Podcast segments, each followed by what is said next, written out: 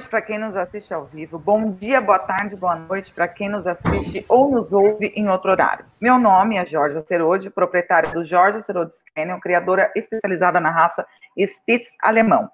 Estamos novamente aqui no canal da página do Sistema PET, uma plataforma de gestão e divulgação fantástica e fundamental para o criador profissional, seja ele rubista ou comercial.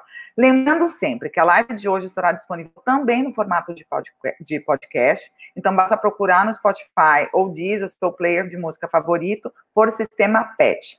Se você está chegando hoje aqui, se inscreva no canal e não perca nenhum conteúdo sobre sinofilia de verdade. Aqui, gente, sinofilia é de verdade. Se você já é inscrito, clique em Seja Membro e nos apoie a continuar promovendo mais e mais conteúdo de qualidade. Bem, Vamos lá. Hoje nós vamos falar sobre um assunto delicioso, né? E que está quente, fervendo no meio sinófilo. Os esportes caninos. Que maravilha, né? Esporte é tudo de bom, mas para alguns parece que é crime. As pessoas esquecem que cachorro é cachorro e cachorro precisa de atividade. E hoje vamos ver que está longe disso. Esporte é o quê? Saúde, tanto para o dono quanto para o animal. Então, para isso, nossos três convidados de hoje são autoridades quando falamos em esporte canino. Então, nós temos Marcela Françoso, que ela está no Agility, que ela vai contar um pouquinho para a gente o que, que é o Agility. O William Oliveira, do Canicross, que também vai explicar o que, que é o Canicross. E Flávio Ricardo da Silva, do Stanford Athletics. Bom, meninos, menina, sejam bem-vindos à nossa live. É, eu estou super animada, a gente estava conversando um pouquinho antes aqui de entrar, né? A importância que tem, não só para os nossos amores caninos, mas também para nós, seres humanos, ter um cão dentro do esporte, seja o esporte que for. Então, vou começar aqui pelas damas, tá? Os gentlemen, porque, né? Ela é a única aqui hoje. É, Marcela, seja bem-vinda. É, dá as boas-vindas aí para o pessoal que está nos assistindo e já aproveita e já explica para o pessoal o que, que é o tal do Agility. Inicialmente, muito obrigada, pessoal do Sistema PET, pelo convite. Um, e boa noite a todos. Pessoal, o agility, na verdade, ele foi baseado no hipismo, né? Então, nada mais é do que o hipismo para cachorro. É, ele foi criado mais ou menos em 1978 no Crufts. Acho que todo mundo conhece o Crufts, é aquele super show sinófilo que todo mundo adora assistir, que tem online e tudo. E ele era, na verdade, uma brincadeira. Uma brincadeira entre as exposições, entre os adestramentos. Tinha lá o agility, que basicamente era imitar as situações do hipismo com cães. Obviamente, em vez de estar em cima do cão, a gente adestrava o cão para colocar do lado. Depois desse Crufts, o agility cresceu tanto, as pessoas começaram a gostar tanto, que ele foi se espalhando pelo mundo inteiro. Hoje em dia ele é muito forte na Europa. Aqui na América do Sul ele ainda está crescendo. A gente tem campeonatos grandes já, tem Américas e Caribe, que já é um campeonato grande, mas aí a gente ainda está engatinhando perto da Europa e dos Estados Unidos, então, nem se fala. É, em 2012, a AKC, que é o Kennel Clube Americano, eles, é, eles fizeram um, um balanço e eles tiveram um milhão de inscrições individuais em provas. Então, imagina, um milhão de pessoas é, inscreveram seus cães e participaram do Agility. Então, é realmente um esporte muito agradável, muito viciante. Todos os cães podem fazer, de qualquer idade, é, qualquer pessoa é, é bem-vinda, né? É um adestramento, não deixa de ser um adestramento.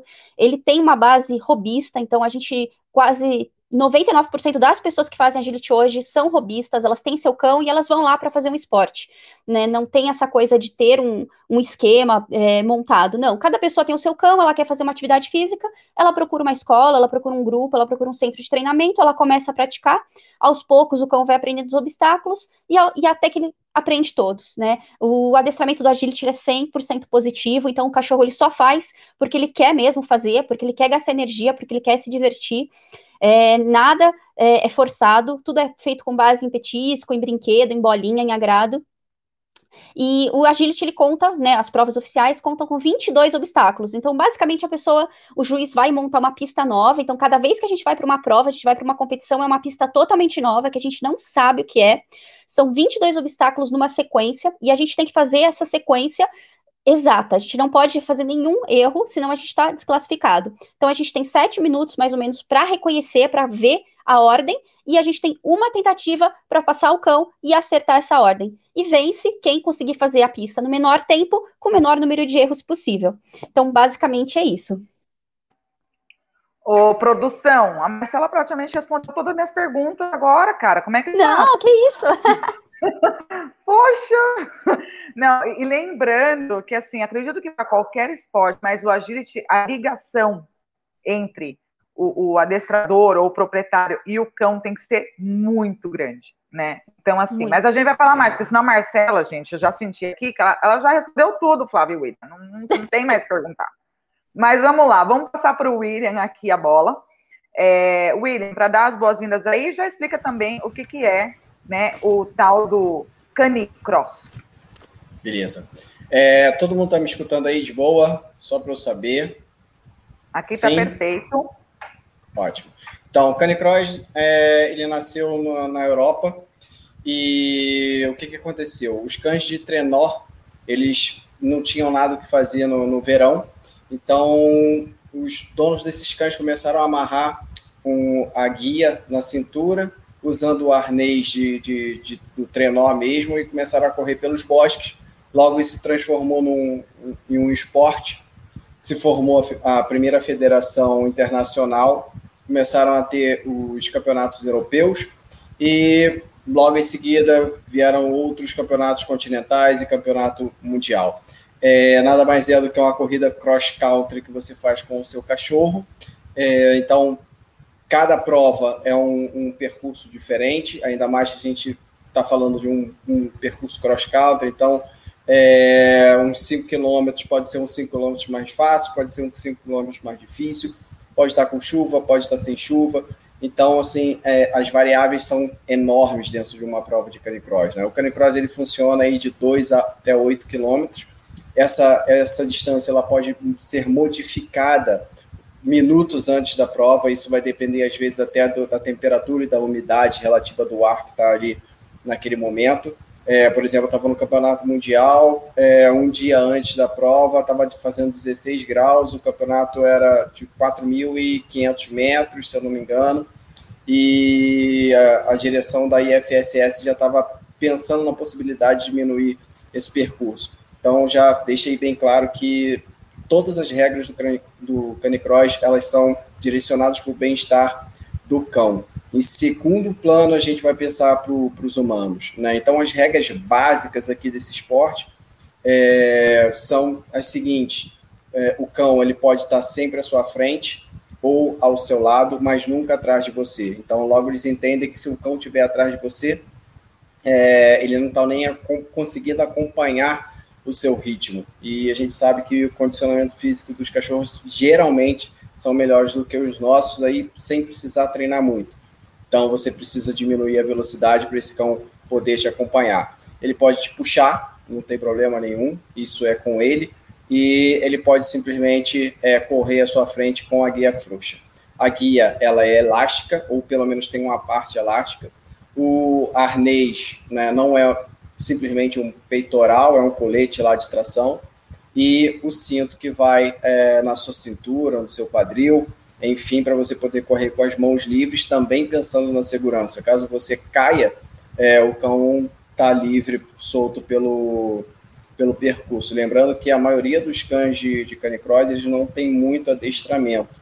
É, isso diferencia aí de muitos outros esportes é, que a gente tem com o cão. Por exemplo, eu tenho meu cão que tem um, uma performance incrível e é um cão que não atende nenhum comando de sentar e levantar, mas entende ali os comandos dentro do, do, do percurso, dentro da, do, de uma competição, dentro de um treino que é vamos, acelere, é, direita, esquerda, muita gente ensina, mas eu particularmente eu não gosto. Na hora de for fazer a curva, por exemplo, eu gosto de pesar um pouquinho para um lado e ele já sente a guia tracionando ele para um lado e falo aqui, e ele já vem para a direção onde a guia está tracionando. Então, é, são cães que não têm muito adestramento ou não precisam ter. Então, é um esporte assim que rapidamente a pessoa consegue introduzir o cão é, sem muito, sem precisar saber muito sobre adestramento, enfim, é, é isso, um resumão aí do, do Canicross. Hoje a gente tem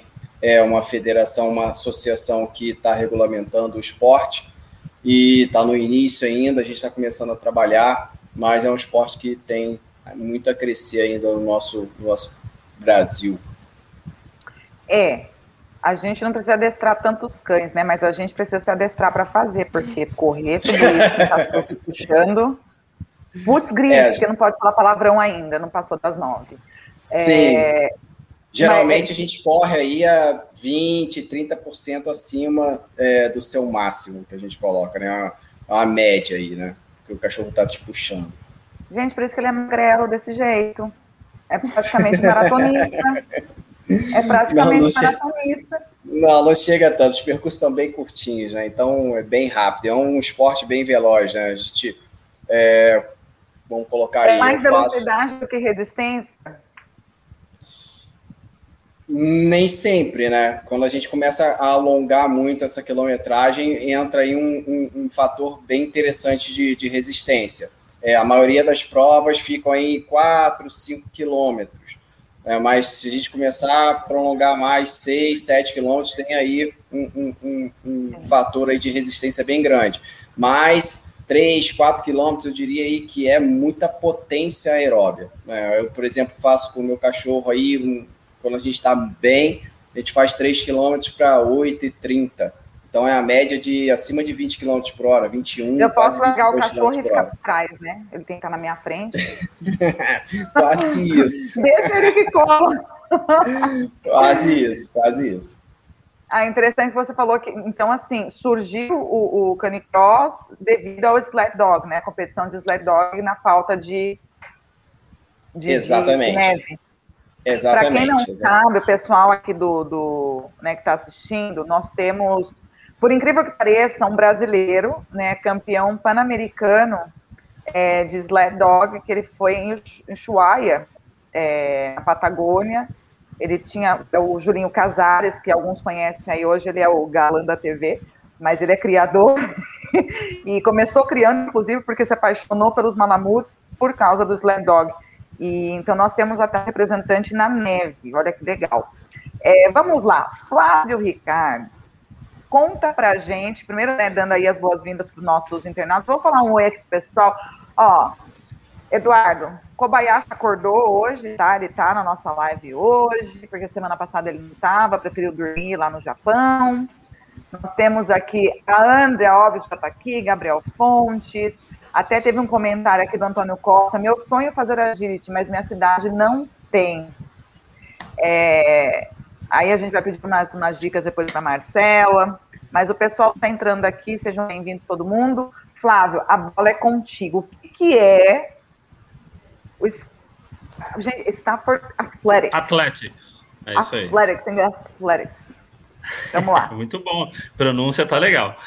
Bom, é, primeiramente, muito obrigado pela oportunidade é, de estar tá, é, apresentando esse esporte que é muito novo no Brasil, né? Para um pessoal interessado, um pessoal tão focado, tá? Então, é, o que é o Stafford Athletics?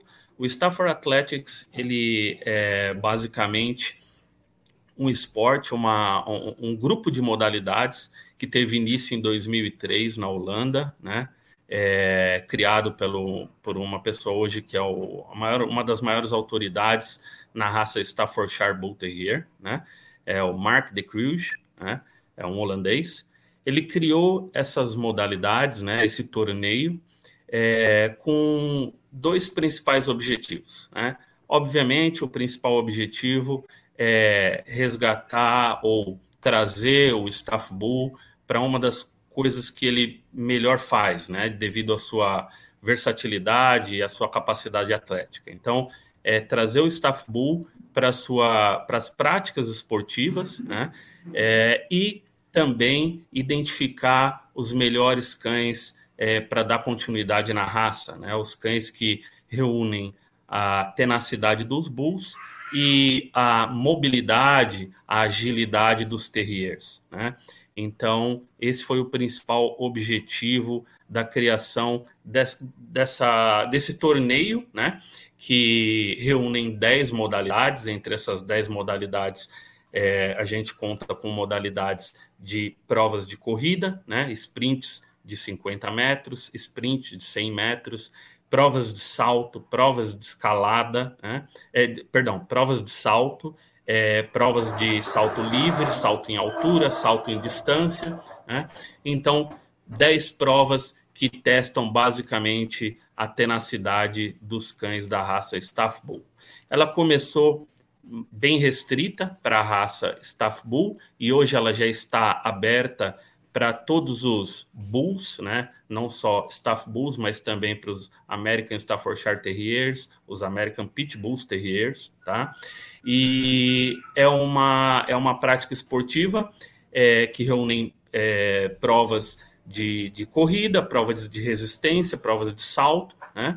É, hoje no Brasil a gente tem um público restrito fazendo essa prática esportiva, mesmo porque a gente começou isso há dois anos atrás, é, onde um grande amigo, nosso amigo Renato, que deve estar na live, dono do, de um dos staff bulls mais famosos, o Romeu, né, ele aprendeu com os europeus, ele foi visitar é, as provas lá na França e trouxe essa cultura para a gente. Esse ano, é, em 2021, nós teremos a primeiro, o primeiro torneio é, Brasil Stafford Athletics, que ocorre em, no final de julho, no inverno, né?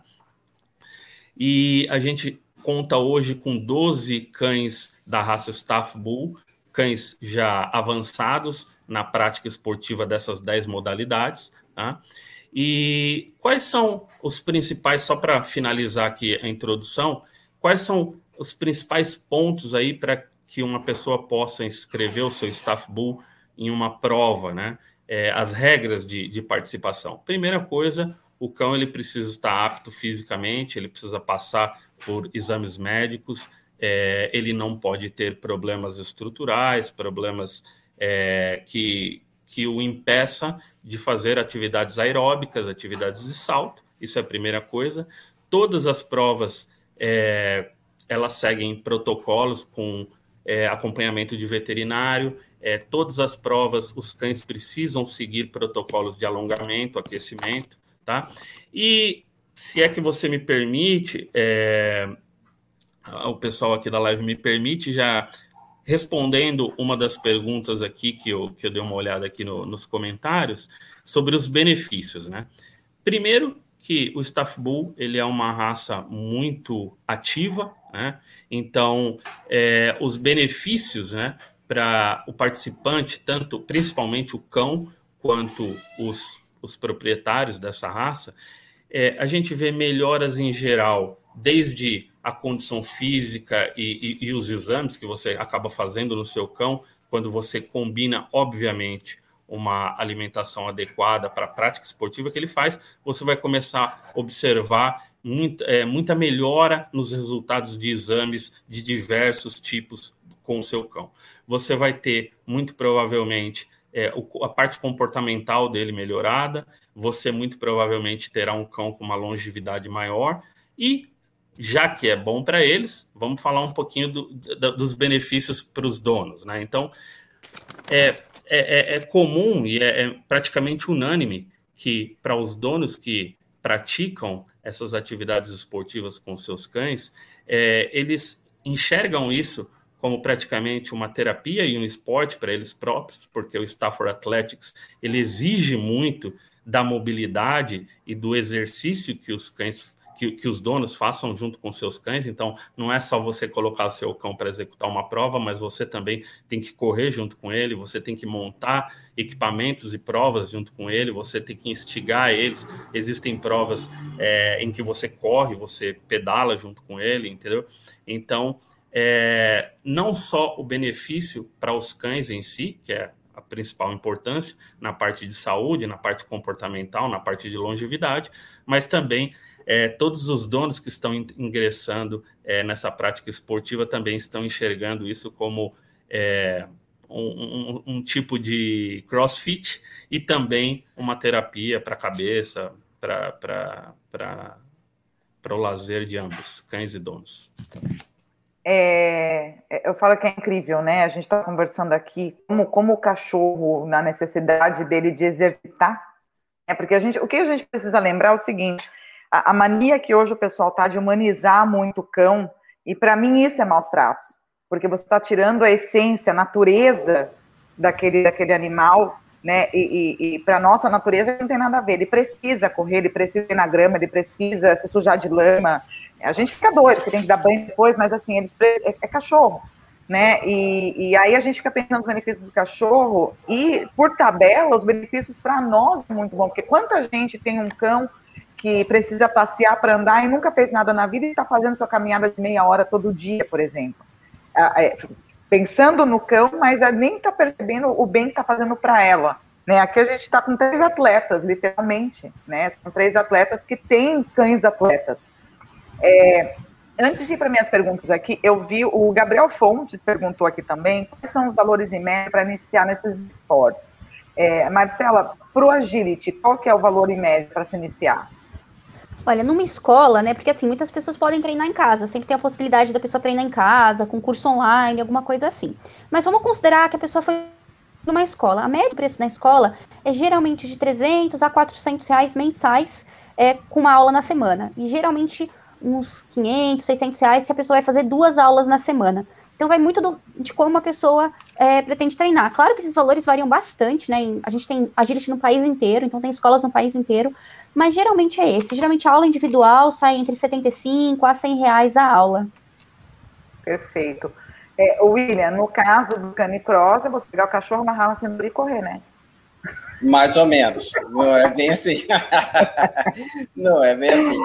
É, eu acho que tem aí o custo inicial aí para você ter o equipamento, é, que na média aí no Brasil vai uns 300 reais, o equipamento completo, um tênis para você correr, uma roupa confortável para você correr. Se você tem dificuldades em, em, começar a atividade física, é interessante que você procure aí um grupo, uma assessoria esportiva. Então, aqui, por exemplo, no Rio de Janeiro, não sei qual o valor em São Paulo e outros estados, mas uma assessoria aí para alguém te ajudar com os treinos, os treinos de corrida, que no Rio de Janeiro custa 100, 120 reais né, mensais é, enfim, é isso, é o preço de um tênis, o preço do equipamento do, do, é, do, cani, do kit de canicross, e se você precisar de ajuda de um profissional de educação física, né? É, hoje é o profissional que está mais próximo ali é, do esporte, porque é um esporte de corrida e envolve diretamente mesmo o humano. Então, é isso. Sim, o preço inicial, o valor inicial não vai fugir muito disso. Depende aí de você, depende do, do tênis que você vai escolher. Se você for escolher um equipamento. É uma academia, se a gente for ver. Exatamente. Né? Se você pagar uma academia, você tem que comprar um, um bom tênis, roupa para né, fazer exercitar, um profissional para te acompanhar. Exatamente. Né? É, e Flávio, e para fazer o, o, o Stafford Athletics? Para fazer o Stafford Athletics, é, basicamente, o primeiro custo que você vai ter que ter é com o veterinário, né? Porque a gente recomenda, não, não porque o esporte ele traz, traz qualquer risco adicional a qualquer um dos outros esportes que a gente explicou aqui, mas a gente recomenda para qualquer pessoa que deseja desenvolver o seu cão nessas 10 modalidades e participar de um torneio nosso, Primeira coisa é que esse candidato ele submeta o seu cão a, a exames que, que, certifiquem que ele não tem problema cardiovasculares, problemas estrutura, estruturais, problemas de hérnia, né? Porque é, uma, é, um, é um esporte que exige é, do exercício aeróbico do cão. Bom, essa, esse é o primeiro ponto. Então, garantir que seu cão ele não tem problemas estruturais nem cardiovasculares. Né? Então, uns 300, é, 400 reais de exame, vamos dizer assim. Exato.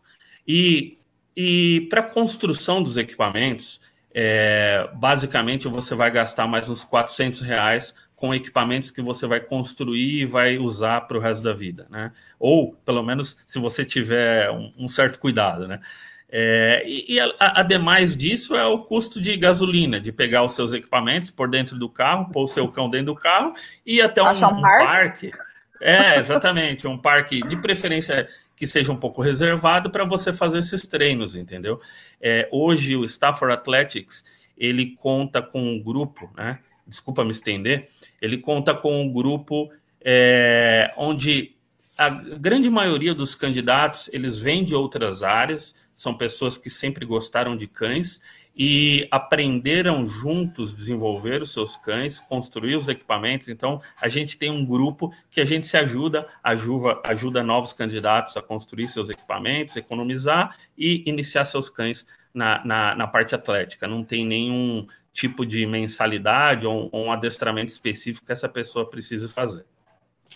É, pelo que eu entendi, assim, inclusive eu acho que do mesmo jeito que a gente faz, deveria né, fazer uma avaliação médica para começar a fazer um tipo de esporte, os cães é a mesma coisa, seja no, no, né, no, no Steph Athletics ou no, no Canicross ou no é cross canicross, não, canicross, é que eu tô com crossfit na cabeça, porque não, canicross ou no, ou no próprio Agility, né? Agora, assim, o pessoal está perguntando bastante aqui, eu vou tentar, gente, tipo, acompanhar a pergunta de vocês, mas é, a Soraya, ela, pergunta no Cani, ela perguntou no Canicross, mas a gente, é, essa é uma pergunta para todos vocês, né? É, participam apenas os, cães, os cães grandes ou, tipo, qual que é a raça menor aceita? Então, assim, para até é, colocar um pouco a mais na, na pergunta dela, em cada. Bom, pelo, no, no, no, staff, a gente viu ali que são os staffs, né? Ou os, os bulls, né? É, agora, no canicross ou no agility, quais são as raças que mais se destacam? Porque eu já vi no agility, por exemplo, em Westminster, um bulldog inglês fazendo. Assim, gente, que loucura, vai ter um infarto. E o bulldog foi, claro, no ritmo dele, mas foi super de boa. Como eu já perguntei para você, assim, ah, mas Spitz consegue participar? E tem uma, uma, uma atleta de agility aí que participa, inclusive, em Mundial, que você falou que é da Rússia, né? Da equipe da Rússia. Da Rússia, que leva Spitz. Spitz. Então, assim, vamos começar pelo canicross, porque ela perguntou do canicross. É só cachorro grande, William? Ou, tipo, qual que é a raça que mais se destaca? E qual que é a raça menor que, né, que você já viu competindo? Tá, tá mudo, tá mudo. Tem que desmultar. Beleza, Aí. foi? Tá. Foi. Eu falo que o canicross é o esporte mais democrático entre o mundo canino, né? É, a gente não tem, assim, uma discriminação ou é, exclusão de alguma raça. Qualquer raça pode fazer. O que vai excluir aquele indivíduo do, do, do esporte se ele vai poder fazer a atividade física ou não. Tá? Então, como você falou aí, eu já vi um bulldog francês fazendo canicross. Oh, cara, o indivíduo não tinha problema respiratório nenhum, e estava lá correndo, tudo bem, era um lugar super frio e tudo mais, mas ele estava lá, tá? É, então, claro, os, os cães de raça grandes, né, são, tem uma performance melhor, sim, principalmente se a gente começar a pensar aí do grupo 7, os apontadores de caça. Né? Então, ainda dentro desse grupo 7, a gente tem aí uma raça que se destaca bastante, o braco alemão. É, assim, são cães sensacionais. De raça pura, na minha opinião, são os melhores ali, bem próximo ali o pointer inglês.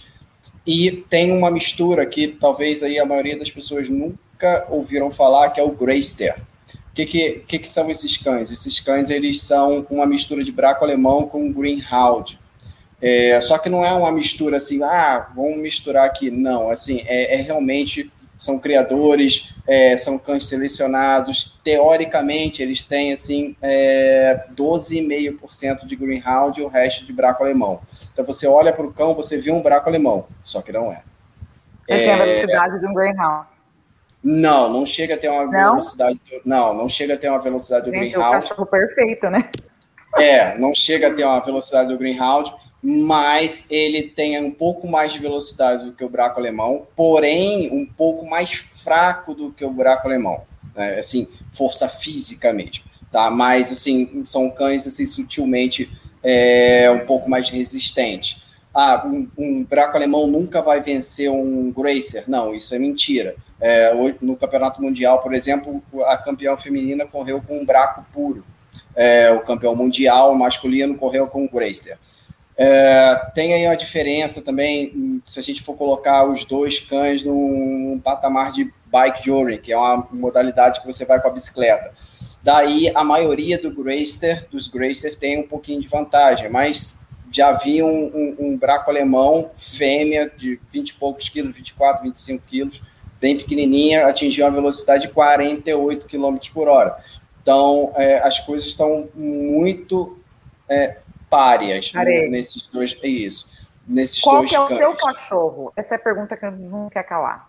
Qual que é o eu seu tenho, cachorro? Eu tenho um braco alemão é, e tô esperando nascer já aí, já um, um que vem do Canadá para mim no final do ano. Porque competir. o se não me engano, os Gracers, eles também faziam a, puxava trenó, não é isso? Que é uma mistura de raça. Sim. Eles sim. são estranhos, assim, porque você pensa em trenó, você pensa ou no, no, no, no Malamute ou no, no Husky, mas se não me engano, muitas equipes de sled dog tem, tem Gracers também na equipe. Sim, são, assim, se, é, é, é, se a gente for pensar num percurso é, curto, de 10 quilômetros, 12 quilômetros, na, na neve eles usam o Gracer, tá? É, mas se for aí uma coisa assim de endurance mesmo, de colocar aí 30, 40, 50 quilômetros, daquelas corridas de 200 quilômetros, eles não conseguem fazer com tanta é, performance assim. São cães é, explosivos, eles têm muita velocidade, e não tanta resistência para cobrir aí 50, 70 quilômetros. Mas os caras com uma distância curta, eles vão dominar com certeza. A mesma coisa do que o braco alemão. É, se a gente colocar o braco alemão para correr comigo uma meia maratona, velho, não vai conseguir ter uma boa performance. Mas se eu vou pegar ali, vamos, vamos correr cincão aí, eu 5 quilômetros sozinho, para você ver a, a, potência que é o cachorro. Né? Eu, se eu for correr 5 km sozinho, vou fazer aí para treinado, 19 baixo, alguma coisa assim. Com o Chico, é, eu vou fazer para 14 alto, 15 minutos. Então, olha o quanto o cão me ajudou. É, eu vou, vou fazer canicross com chihuahua, que aí eu né, vou bem tranquilinho. A, a Elisângela está perguntando se os, os vira-latas, né, o SRD, também pode participar das competições de canicross. Sim, não tem. É, é, é, é não, não tem. Qualquer cão que é, é, não tenha restrição à atividade física, passou lá em todos os exames do, do veterinário, não tem problema cardíaco, respiratório, articular, nada, ele pode ser campeão mundial em qualquer categoria, até porque existe uma categoria só, não tem essa é, de é, é, separar os cães por, por porte, entendeu? Então, Perfeito. Então, tem um mundo ali de, de, de desigualdade? Tem, mas você está ali. Marcela, e aí, quais são as... Border Collie eu já sei que, meu, porque... Border Collie é o mais famoso. É o mais famoso. Eu já tive border collie em casa que destruiu minha casa. Você deveria ter feito agility para ele, para não ter destruído. Se tivesse feito agility, não tinha destruído. Tá vendo? Mas na época eu não sabia. Não sabia. Quais são as raças que mais se destacam no seu esporte? O agility ele tem uma vantagem de ser muito nessa parte do robismo, né? Então, assim, a gente, apesar de ter é, as competições, competições enormes com muitas pessoas, ainda pesa muito essa parte robista. Então, muitas pessoas fazem agility simplesmente com o cão que elas têm né? Desde que seja um cachorro que tenha saúde, obviamente, que tenha ido no veterinário, tudo certinho. A gente tem muitas raças fazendo agility. No agility, as categorias são divididas por três tamanhos. Sendo os pequenininhos, a gente inclui Spitz, Yorkshire, Pastor de Shetland, quando eles são bem pequenininhos, uh, Jack Russell, Parson Russell Terrier, tem bastante, né, que são raças que são com bastante energia, são muito ativas, né, no Agility, basicamente, o que a gente quer são cães que querem, querem correr, querem brincar, querem gastar energia. Então, a gente não se pega tanto na raça, Obviamente, raças que são mais ativas, que são, gostam de correr, que gostam de petisco, que gostam de brincar, que gostam de interagir, vão se sair melhor simplesmente pelo fato de que elas vão estar mais aptas a trabalhar, né? Elas vão ter mais vontade de trabalhar. Na segunda categoria de altura, a gente já tem os pastores Shetland, novamente, que são um pouquinho maiores. A gente tem também é, alguns Kelps, que são pequenininhos. A gente tem Mood, que é uma raça pequena. A gente tem pastores Pirineus, que é o que eu tenho, que também é uma raça pequena. Mostra, é, mostra pra gente. E daqui ela a pouco, quase agora em mim, daqui, gente. Falei assim, daqui a pouco, daqui a deve pouco, ser virar lata. Não, poxa, quase, pelo quase, amor de Deus. Quase entrou pela câmera aqui. Eu falei assim, tô brincando. Aí Posso levar o pituco? Ali, ó. É o staff. Ai, que lindo! é o pituco. Pituco.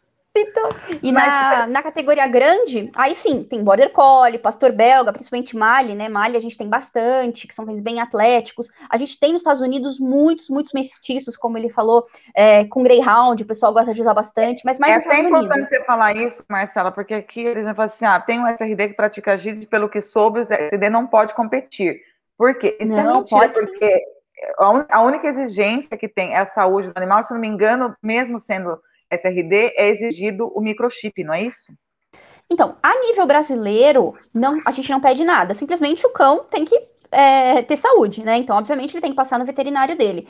Se o cão tiver qualquer problema de saúde, sempre tem veterinários em todas as provas. Qualquer cão que estiver mancando, qualquer cão que tiver qualquer coisa, esse cão, ele, a gente vai conversar com a pessoa e a pessoa vai ter que levar no veterinário, né? Então, é, isso, isso é uma coisa bem rígida no agility mas basicamente não tem regra.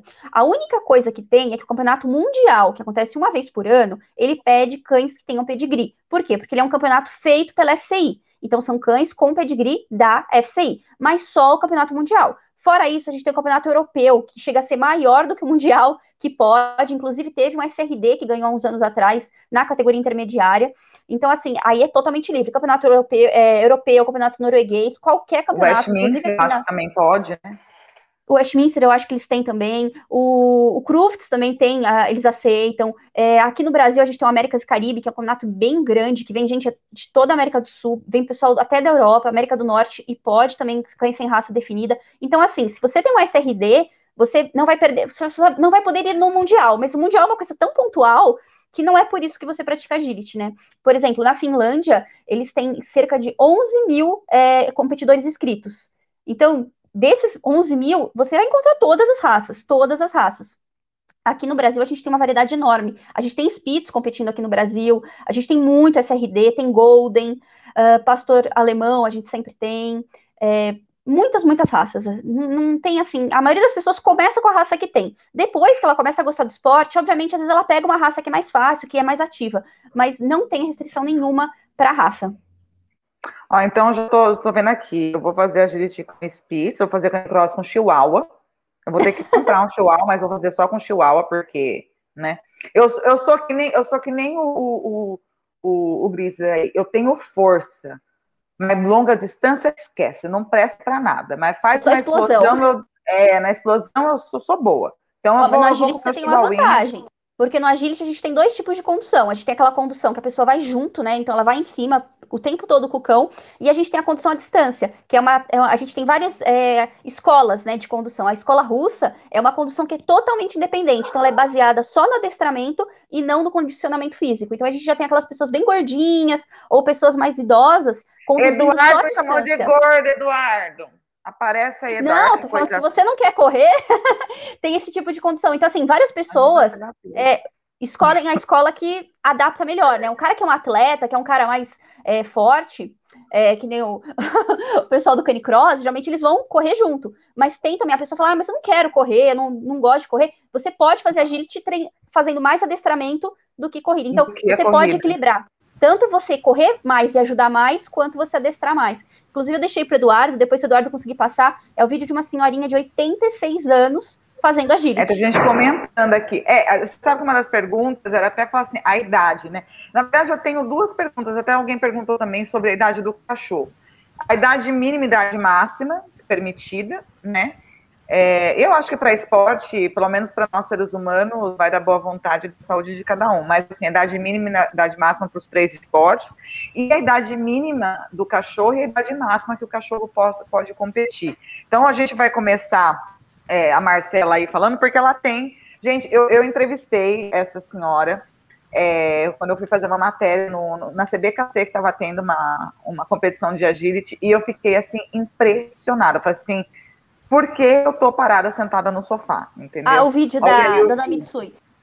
Gente, ela tem 86 anos e ela tem um border collie. Esse aí é um border collie de pastoreio. E, e ela, ela, faz corre todo junto, gente. É uma gracinha. E ela faz essa condução toda à distância, tá vendo? Ela vai só no adestramento. E a Mitsui, ela já foi para europeu, ela já foi para vários campeonatos fora do Brasil. Assim, ela é muito empolgada. Ela viaja Hoje ela é a mais, a mais velha? A mais velha. Competindo? Ai, que Eu acredito que sim. Eu acredito que até no mundo, viu? Porque nem fora do Brasil a gente viu alguém é, com, a, com, a, idade dela, assim, indo para campeonato fora do Brasil, pegando avião. Ela foi com a gente para o Chile, ela foi com a gente, ela foi com o pessoal, com os amigos nossos, acho que para a Bélgica competir. E assim, o pessoal, onde ela passa, o pessoal levanta, bate palma, é, é uma coisa assim muito emocionante. Olha, esporte, gente, esporte. Não. Flávio, e você aí? Qual que é a, a idade? é, a, a, gente não a gente não tem como a gente não tem nenhum estudo ou, ou nenhum aconselhamento que determine uma idade, né? É, mas o que a gente vê, o que a gente vê é que alguns cães nessas modalidades, a partir do a, a, a partir dos oito anos, o rendimento começa a cair, eles começam a ter algumas as articulações um pouquinho mais frágeis, né? Então eu tenho uma é, uma staff de seis anos, vai fazer sete anos. Hoje eu já minimizei alguns, algumas modalidades, por exemplo, eu não deixo mais ela ter impacto. É, eu, eu alivio muito a parte de salto com ela, ela só brinca quando é na areia. Né? É, então, assim, a gente vê que o maior rendimento desses cães na, no torneio de Stafford Athletics, ele vai dos dois anos até os quatro anos, e o, o, o, o, risco dele ele, ele é, começa a ser um pouquinho maior, principalmente para as articula, articulações, a partir dos 6, 7 anos, entendeu? Perfeito. E pro eu queria responder. Ah, pode falar, queria... pode falar. Eu estou vendo umas perguntas aqui, é... Marcela. Ah, é ajuda, é, Marcela, não, não dou conta. Georgia. Posso, posso dar uma pincelada rápida aqui? Porque Deve. perguntas tão boas. Só não tira Bom, emprego. Não, não, não, não vou te. Longe de mim. É, então é o seguinte, Georgia. É, primeira coisa que me perguntaram aqui, que eu achei muito legal essa pergunta, acho que foi do, do Abner, né? É, esse, esse esporte com staff, ele, ele tem muita similaridade com o que a gente chama hoje de top dog, que é feito com os pitbulls, só que ele tem mais provas, tá? Então, o, o nosso, o nosso Stafford Athletics, ele possui 10 provas, tá? É, e, o, e o Top Dog, se eu não me engano, possui entre 3 a 4 provas, né? Três provas se tem escalada é, salto livre, salto em distância. Como a gente ainda está discutindo, a gente que eu digo porque eu também me considero parte do, do time da comunidade de pitbull, tá? Porque é a escola de qual eu vim, tá? É, a, a, gente ainda está discutindo é, a legalização do, do, da tração né? É, no pitbull. Já no staff bull, a gente tem 10 modalidades. A gente tem também o salto livre, a gente tem o salto em distância, a gente tem as provas de corrida e a gente tem um que é o mais longo, que é um, uma corrida de 16 quilômetros que a gente faz, a gente na bike e o dog trotando do lado, tá? Isso é a pergunta do Abner. Então tem muita similaridade sim, só que é um pouquinho mais extensa a lista de provas, né? É, a pergunta do Fábio, do, do Agape, né? Se houver um, uma emergência, a gente tem estrutura lá para dar suporte imediato ao cão, né? É, é um protocolo do, do DSA, né, é, que agora no Brasil se chama BRSA, a gente ter é, veterinários de plantão, tá? E ter uma equipe que a qualquer momento, se precisar direcionar um cão para uma clínica ou para um, um pronto-socorro, aí, vamos dizer assim, a gente também tem que ter essa estrutura lá. É um protocolo tanto é, da nossa matriz na Holanda quanto um protocolo nosso no Brasil, tá? E mais uma pergunta que me falaram é se a gente possui fotos, etc. e tal. É, eu, eu recomendo quem puder. Eu posso compartilhar aqui minha tela e, e mostrar um, uma imagem, ô, Georgia? Deve. Então tá bom. É, quem puder. É, vocês conseguem ver minha tela? Sim. Você colocou ali, ali embaixo tem share. Você viu? Ó? Sim. Sim. Vocês conseguem ver a minha página no Instagram? Não. Não? Duas, dá um help aí, nosso TI. Share screen. Screen sharing. É. Bom. Depois, ó, o Du falou assim, é, share screen, depois escolhe a tela que você quer compartilhar. Então vamos lá, vou tentar mais uma vez, senão eu falo o nome da. Não manda por Du, o Du coloca aí pra gente. Tá. Bom, beleza. É, eu não estou conseguindo xeriar aqui, mas é, existem vídeos no, na página do Instagram, no Flying Staff BR, que é a minha página, tá? É, existem vídeos na nossa página oficial do Torneio do Brasil, SBT SCBR, e eu vou passar para o duas imagens aqui, ele compartilha com o pessoal. Tá? Perfeito. É, William, e no caso do, do, do canicross, porque assim, eu, eu vejo, eu estou pensando no canicross somente como um maratonista, tá? Assim, como cross country mesmo, né? E, e, a gente vê corredores assim bem mais velhos que ainda correm. Aqui na cidade onde eu moro, tem um senhorzinho que a gente chama de Pardal, que inclusive hoje ele corre como guia de cego. Então ele faz as provas como guia de cego. E ele tem, olha, eu acho que Tomara que eu não esteja assistindo, eu não tenha errado a idade dele, mas ele tem uns 60 e poucos anos, lá para 70. Como é que é no Canicross? Para vocês e para os animais?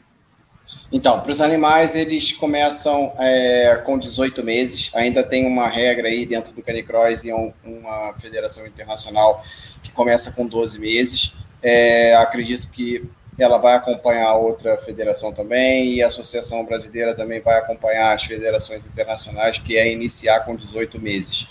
Hoje, é, com certeza, é, o Bike Jury começa somente com 18 meses e o Canicross com 12, mas já está havendo aí um movimento para todo mundo começar somente com 18 meses. É, e não tem idade é, é, é, limite, né? eu vi o, o cão assim, mais, maior idade que eu vi, ter uma, uma ótima performance, foi no campeonato europeu, e era um cãozinho que já estava já com seus sete anos e meio, e teve uma performance, sim, incrível.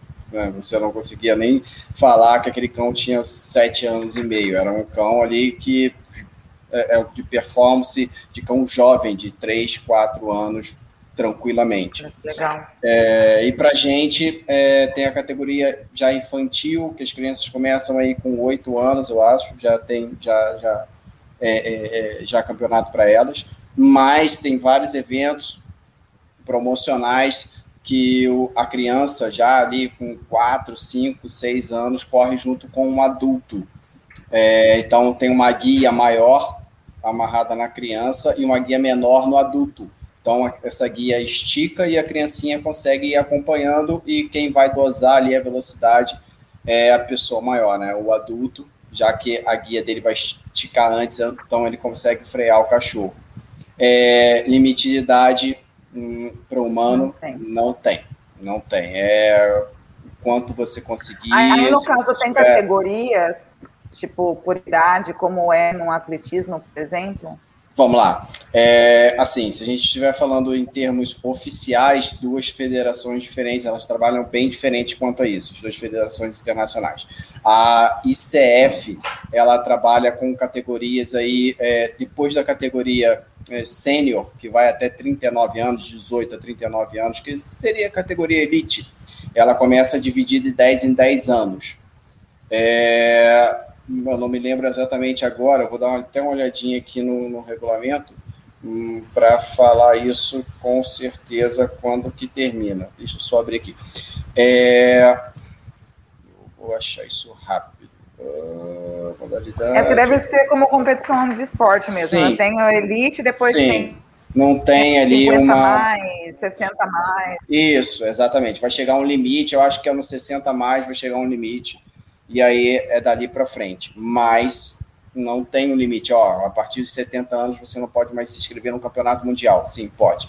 A outra federação, que é a IFSS, ela divide é, o, é, o júnior, depois vem o sênior, que é essa mesma categoria de 18 a 39 anos, e depois a gente tem o master, que já é de 40 em diante. Então ela é um pouco menos democrática.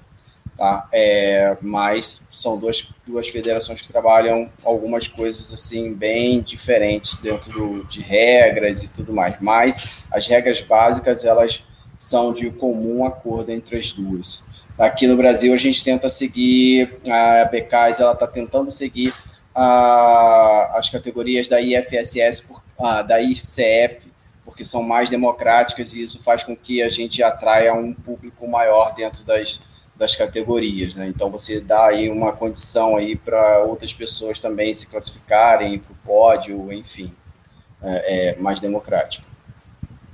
Eu, eu, não sei vocês que estão assistindo aí em casa, mas assim, ouvindo vocês três falarem, me dá vontade de pegar um cachorro e começar a treinar. Pode vir. É, é, uma, é, uma, coisa bem. Não, mas é, é, bem interessante. Eu tirei uma, uma, uma, foto uma vez com um Spitz meu, eu tava brincando, eu tava apontando o dedo assim para ele, e parecia que eu tava, tipo, sabe, fazendo agility. Você, ai, gente, eu treinando de jogo pro agility. Mas é, é muito interessante. Eu, assim, ó, eu já tenho um Spitz para agility, Eduardo vai anotando aí, eu já tenho eu vou ter que comprar um chihuahua para o canicross.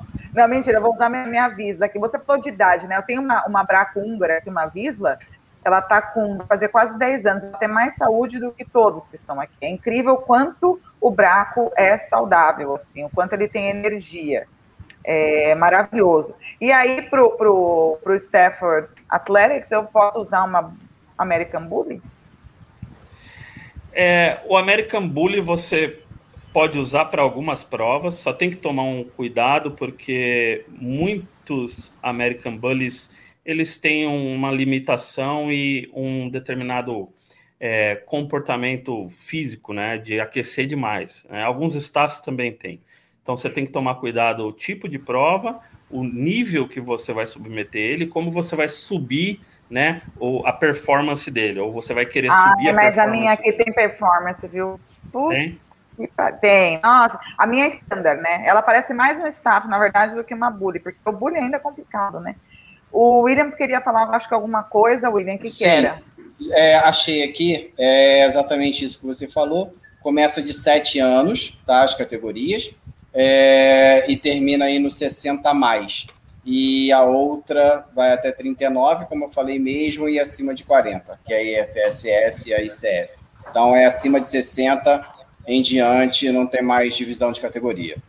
Ou seja, pessoal, nunca é tarde para começar. Vamos usar não. o nosso exemplo, né, da, da dona Mitsu, é, é Mitsu, né? Dona Mitsui. Mitsui, e aí também o, o do William falando. O que, que é isso, não, gente? Tem um negócio pena aí. É você? É um, sim, sim, é um videozinho é, que eu faço aí minhas Incrível, demonstrações, e, enfim. É bem rapidinho, você repara que. Repara aí que o cão está puxando o tempo todo. É um cão de performance bem interessante. Ele vai te puxar realmente o tempo todo, 3, 4, 5, 6 quilômetros, ele vai ficar na sua frente.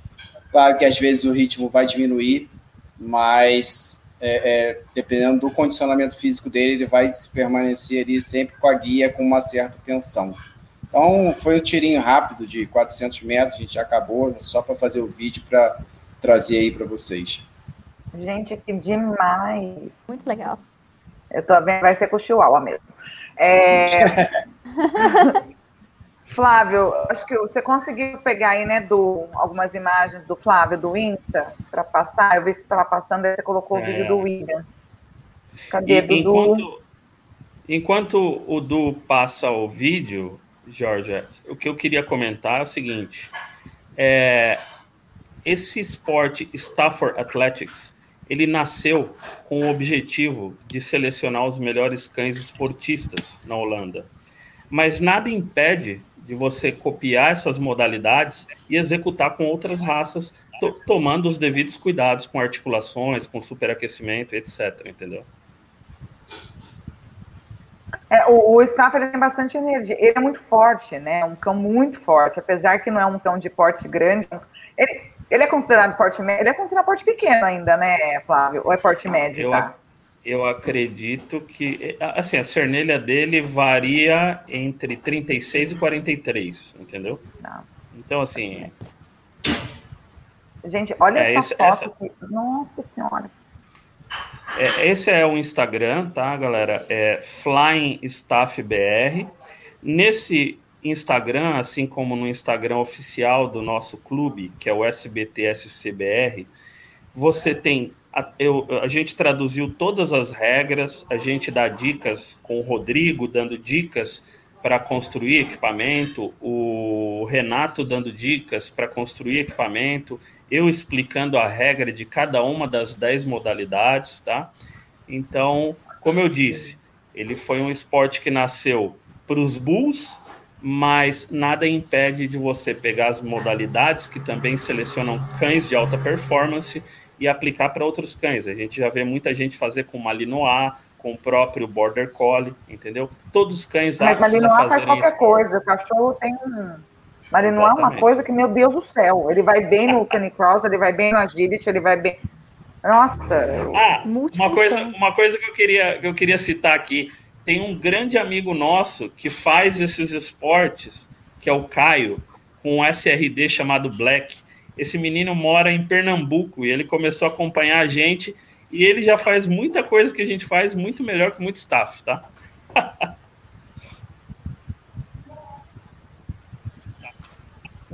Demais. É uma coisa apaixonante, realmente. Vocês não precisam mais falar, só coloca os vídeos aí, porque. Olha isso! É uma é, esse é o pitoco. É. Esse final de semana a gente atingiu marcas aí similares, ou algumas até um pouco mais do que a dos pitbulls, né? O pessoal de pitbull vai me, vai me xingar aqui no grupo, mas eu tenho que vender esse peixinho aqui. Agora, o, o, que eu acho, assim, é, uma das coisas importantes, aqui o Canil Estafa, Gato está falando porte médio. Obrigada, viu? É, o que eu acho importante é mostrar que o que vocês estão mostrando para o público, né? A questão é que assim, ninguém está maltratando o cachorro, pelo contrário, a gente está deixando o cachorro viver a sua essência, né? Viver a sua essência. Óbvio que a gente não vai colocar, por exemplo, o São Bernardo para fazer isso, né? Não tem Exatamente. como. É, aqui o pessoal, muita gente comentou sobre a nossa raça, né? Que é o, o... Foi reconhecida agora de novo, porque já tinha sido conhecida. Cadê aqui? Do Me Ajuda? Peraí, deixa eu achar aqui o nosso rastreador brasileiro, né? Que também. Então, assim, é óbvio que cada macaco no seu galho. Então, como eu falei, óbvio que eu não vou fazer um canicró, gente. Estava brincando aqui, tá? Os criadores de, de Chihuahua com Chihuahua, entendeu? Mas assim, é, cada cachorro tipo precisa dessa da, das atividades. E uma das coisas que eu acho importante falar aqui também, aqui ó, rastreador brasileiro também, ó. 25, corre mais do que eu. Olha que legal. É, qualquer um corre mais do que eu, inclusive. Mas é, a questão dos cuidados, porque assim, como que é a alimentação desses desses, porque são cães atletas, são super cães. Então, quais são os cuidados de alimentação? Vocês passam por um nutricionista especializado, tudo certinho? É, é um cão que, por gastar muita energia, ele come mais, ele tem mais, ele ingere mais proteína? como é que funciona? Vamos começar pela Marcela. A Marcela está muito quietinha. Ó, a fiota da Marcela já foi aí, já deu oi, já quis falar no microfone. A Marcela mutou. Já, já estava fazendo uma confusão aqui. como é que é a preparação, Marcela, para você? Então, no Agility, uh, vale lembrar também que assim, a gente falou né, que a idade uh, não tem idade para as pessoas, mas para os cães é 18 meses, assim como no Canicross, tá? Então, uh, oficialmente, um cachorro ele só compete no Agility com 18 meses. Claro que a gente começa a treinar antes, respeitando a altura, respeitando formação óssea, respeitando a estrutura de cada cão, mas ele só vai poder competir oficialmente pelo Kennel Club a partir dos 18 meses.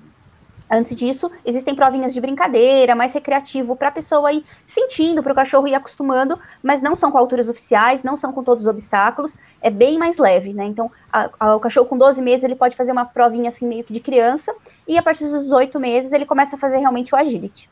É, a preparação que a gente tem, basicamente, é todo cachorro começa a fazer agility, primeira coisa, ele vai ser medido, então ele vai ter a altura dele é, anotada, e essa altura que vai determinar a categoria que ele vai participar.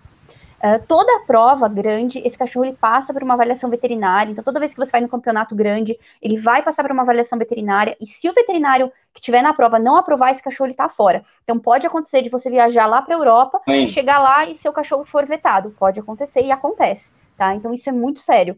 É, a gente tem um controle veterinário muito forte. E é, nessa parte também de adestramento qualquer cachorro que demonstre que está com medo, qualquer dono que demonstre gritar, de, ameace, qualquer coisa, essa pessoa é suspensa do agility. Então também não tem nenhum tipo de aversivo com o cão, tá? Se o juiz, eh, se dentro da pista ou fora da pista, qualquer pessoa fizer qualquer coisa aversiva com o cão, essa pessoa ela é cortada. Não importa se ela viajou para o outro lado do mundo para competir. É, os cães de agility, normalmente, isso varia de dono para dono, mas a maioria, né, a gente acaba, acaba virando uma cultura, porque a gente não está só fazendo esporte, é, acaba virando uma comunidade, todo mundo ali se conhece, todo mundo é, troca ideia, então é muito comum as pessoas do agility fazerem muita suplementação nos cães com alimentos naturais, então a maioria dos cães come alimentação natural, muitos passam por nutricionista para ter certinho a dieta, né, mas basicamente é uma dieta normal, muitos cães comem ração, mas com suplementação, com cortes de carnes, ômega 3, nada é, de aumentar a performance. Então a gente não dá bomba, não dá cafeína, nada disso, só suplementação natural. É, ovo, cortes de carne, é, ômegas. E também a gente usa, faz muito uso de fisioterapia e quiropraxia. Então, geralmente, sempre em temporadas que a gente está tendo muita prova, que a gente está tendo competições, sempre tem um veterinário quiroprata que vai lá, faz ajuste, vê se os cães estão legais, né? Sempre tem o pessoal de fisioterapia, fazendo, vendo se a musculatura tá legal, se os cães não estão fazendo lesão, se não tem nenhuma lesão. A gente brinca que a gente gasta até mais fora de pista, né? Que é com todo esse suporte que a gente dá para os cães, do que realmente no agility. É, no agility a gente gasta bastante, mas fora a gente gasta muito mais, porque é, acaba virando uma coisa, uma grande paixão nossa e dos cães, né? Os cães adoram e a gente adora junto. Então, a gente tenta dar o melhor que a gente pode para eles. Então a gente brinca que assim, o pessoal às vezes fala, ah, tem maus tratos. Eu falo, não, acho que é pelo contrário. O pessoal que está no agility trata até melhor que muita gente, porque não só a gente está suprindo as necessidades do cão, como o cão está tendo muito enriquecimento ambiental, porque a gente tem prova no Brasil inteiro, então em época que não tem pandemia, a gente viaja para o Brasil inteiro, a gente vai em camping, a gente vai fazer trilha, então às vezes tem prova que tem um lago, então depois da prova tá todo mundo no lago, então não é só o agility, né? O cão do agility ele tem uma qualidade de vida muito grande, porque ele não para, ele tá o tempo todo viajando, conhecendo novos locais, o tempo todo com nutricionista, o tempo todo fazendo é, trabalho muscular, o tempo todo checando, fazendo exame. Então, é um controle bem grande, sim, que os próprios donos fazem. Não é uma coisa obrigatória, mas é cultural. Todo mundo do agility tem, por cultura, por hábito, fazer todo esse cuidado. Até porque se não cuidar da saúde não tem como ser atleta, né? Exatamente. É, lembrando, né, quem é, é para quem não sabe aí, a Marcela ela é veterinária, tá, gente? Então, Também. assim, se tem uma pessoa que não vai fazer maus tratos, é a Marcela. Veterinária ainda mexe com fisioterapia. Então, se eu ver que alguma coisa ali não tá certa, a primeira coisa que eu vou notar é justamente isso, né? A parte da, da fisioterapia, se. Né? Então a gente tem muito cuidado mesmo. Treinamento em, não pode ser, por exemplo, em piso liso, né? Isso que a gente sempre fala, toma muito cuidado. Às vezes o pessoal vai em escola de agility e aí, a piso de cimento, essas coisas, pessoal, não. Agility primeiro, não usa guia, né? Às vezes o pessoal fala, ah, mas eu vi alguém adestrando com guia. Não, isso não é agility. Agility a gente não adestra com guia, a gente adestra com é, positivo, então é com comida, é com petisco nunca em piso de cimento, é sempre em piso de areia, grama, grama artificial, grama natural, né? Sempre respeitando a altura dos obstáculos. Então a gente não vai subir a vara do cachorro em um dia.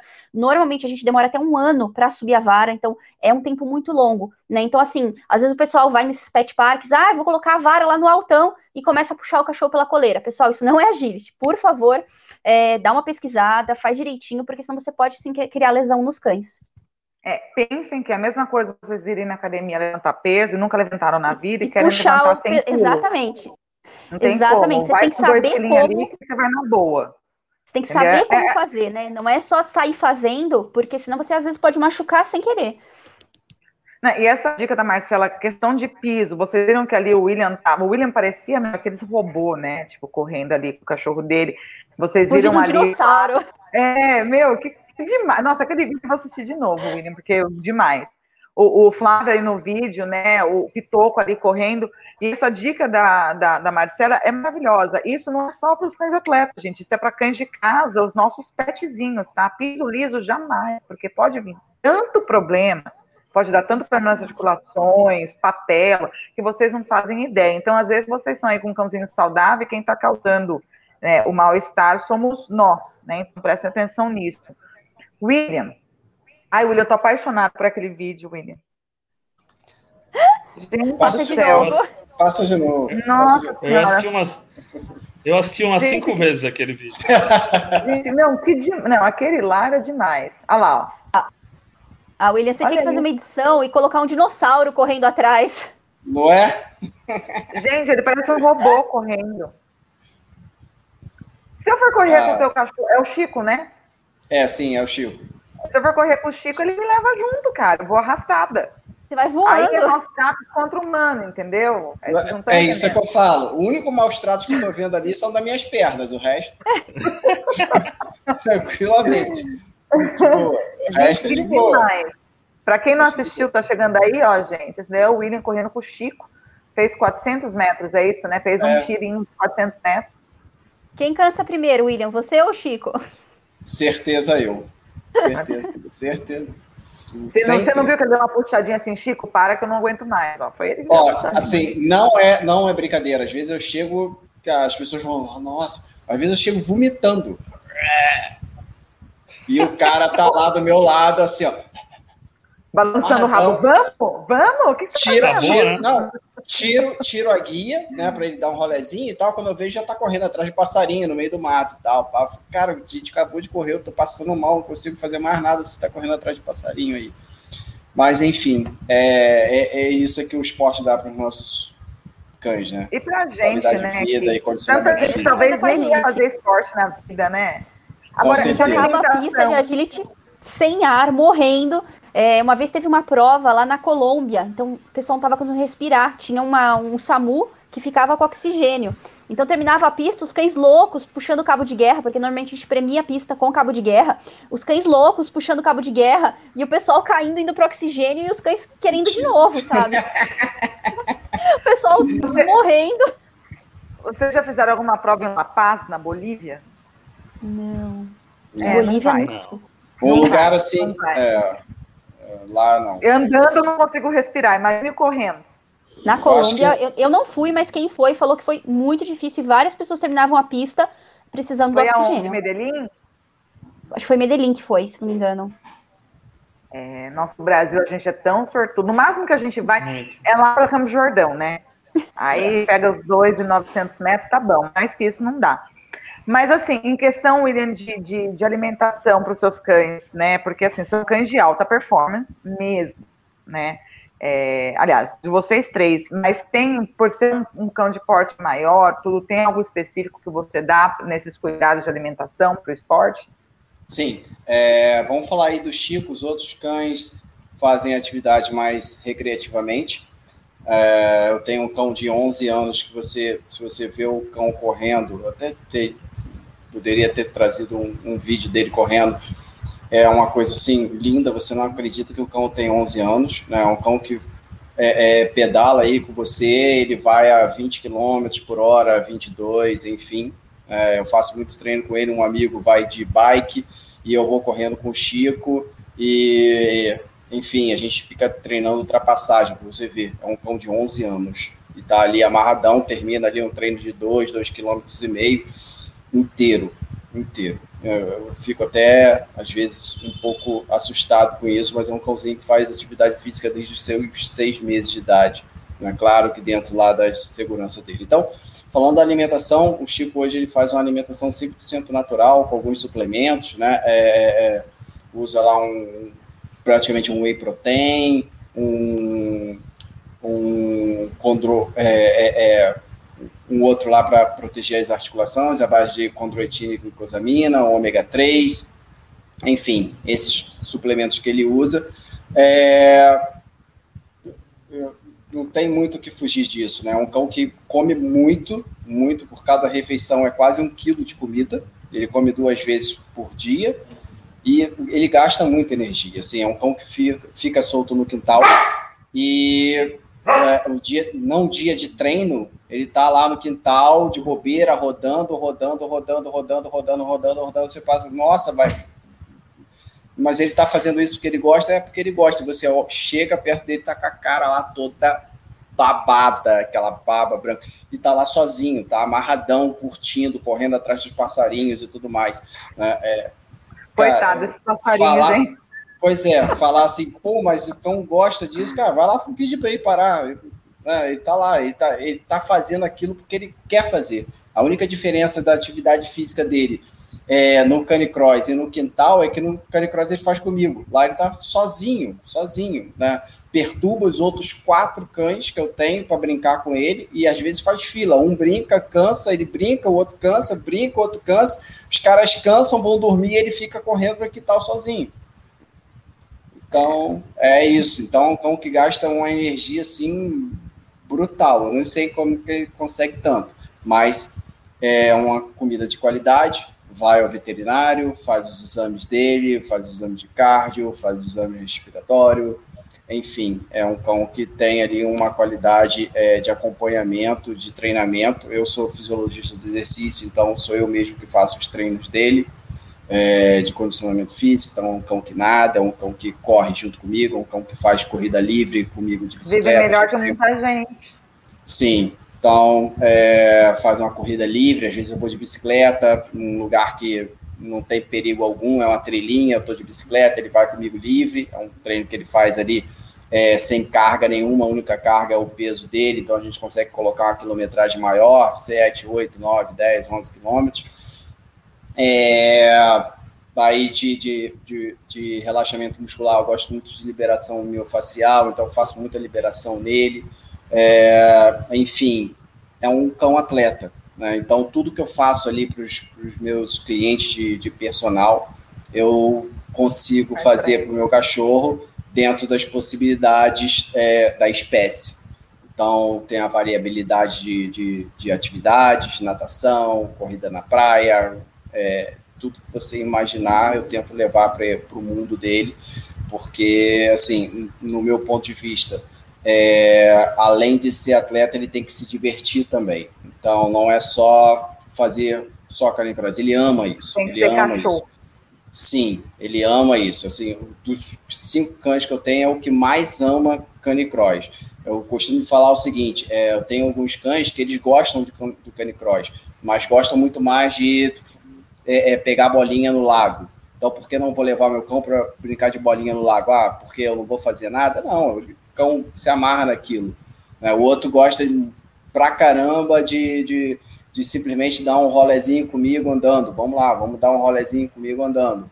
É, tem cão meu que ele não gosta, tem dois cães que não gostam de brincar de bolinha de jeito nenhum. Então tem que criar uma atividade física para fazer com que eles façam atividade física também, atividade física que eles gostam. Bom. Então eu acho que uh, um recado assim, se eu posso dar para todo mundo aí, que tem um cão e às vezes está procurando algo que faça com o cão, é, não se prenda em uma atividade, não. Tenta descobrir aquilo que o seu cão realmente gosta de fazer e insira ele nessa atividade. Eu acho que isso é o ponto inicial para você ser feliz com o seu cão e ter um cão saudável, levar uma vida saudável junto com ele. É, é, que nem cachorro de pista, né? Eu não faço esporte. O, meu se considera também um esporte, mas eu faço exposição de conformidade, né?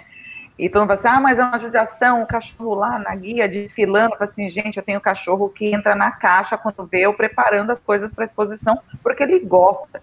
Tem cachorro que chega e assim, é super tímido, quando entra na pista, parece um leão, aquele spitz pequenininho vira assim, um sabe? Um São Bernardo. Então, assim, o cachorro tá. Isso que é interessante. São todos que gostam, né? Agora, Flávio, antes de. Eu vou, eu vou, vou passar para o Flávio aqui para ele falar um pouquinho da dieta dos cães dele e depois a gente vai uma propaganda, digamos, vamos falar dos membros do canais. Quando a gente voltar, né, depois que eu falar dos membros dos canais, a gente vai entrar num assunto pouquinho polêmico com vocês. Mas antes, Flávio, qual que é a, o que você usa aí na dieta, no dia a dia dos seus cães? É, eu, eu, vou começar a falar sobre a dieta e já emendando aqui o que, o que essa live e, e o que eu estou ouvindo um pouco da, dos meus amigos aqui, é, já eu já tinha essa opinião consolidada e agora reforça mais ainda, né? E já emendando com o assunto da dieta, tá?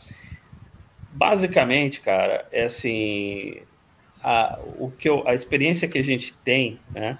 é que todos os praticantes de esporte responsável, né,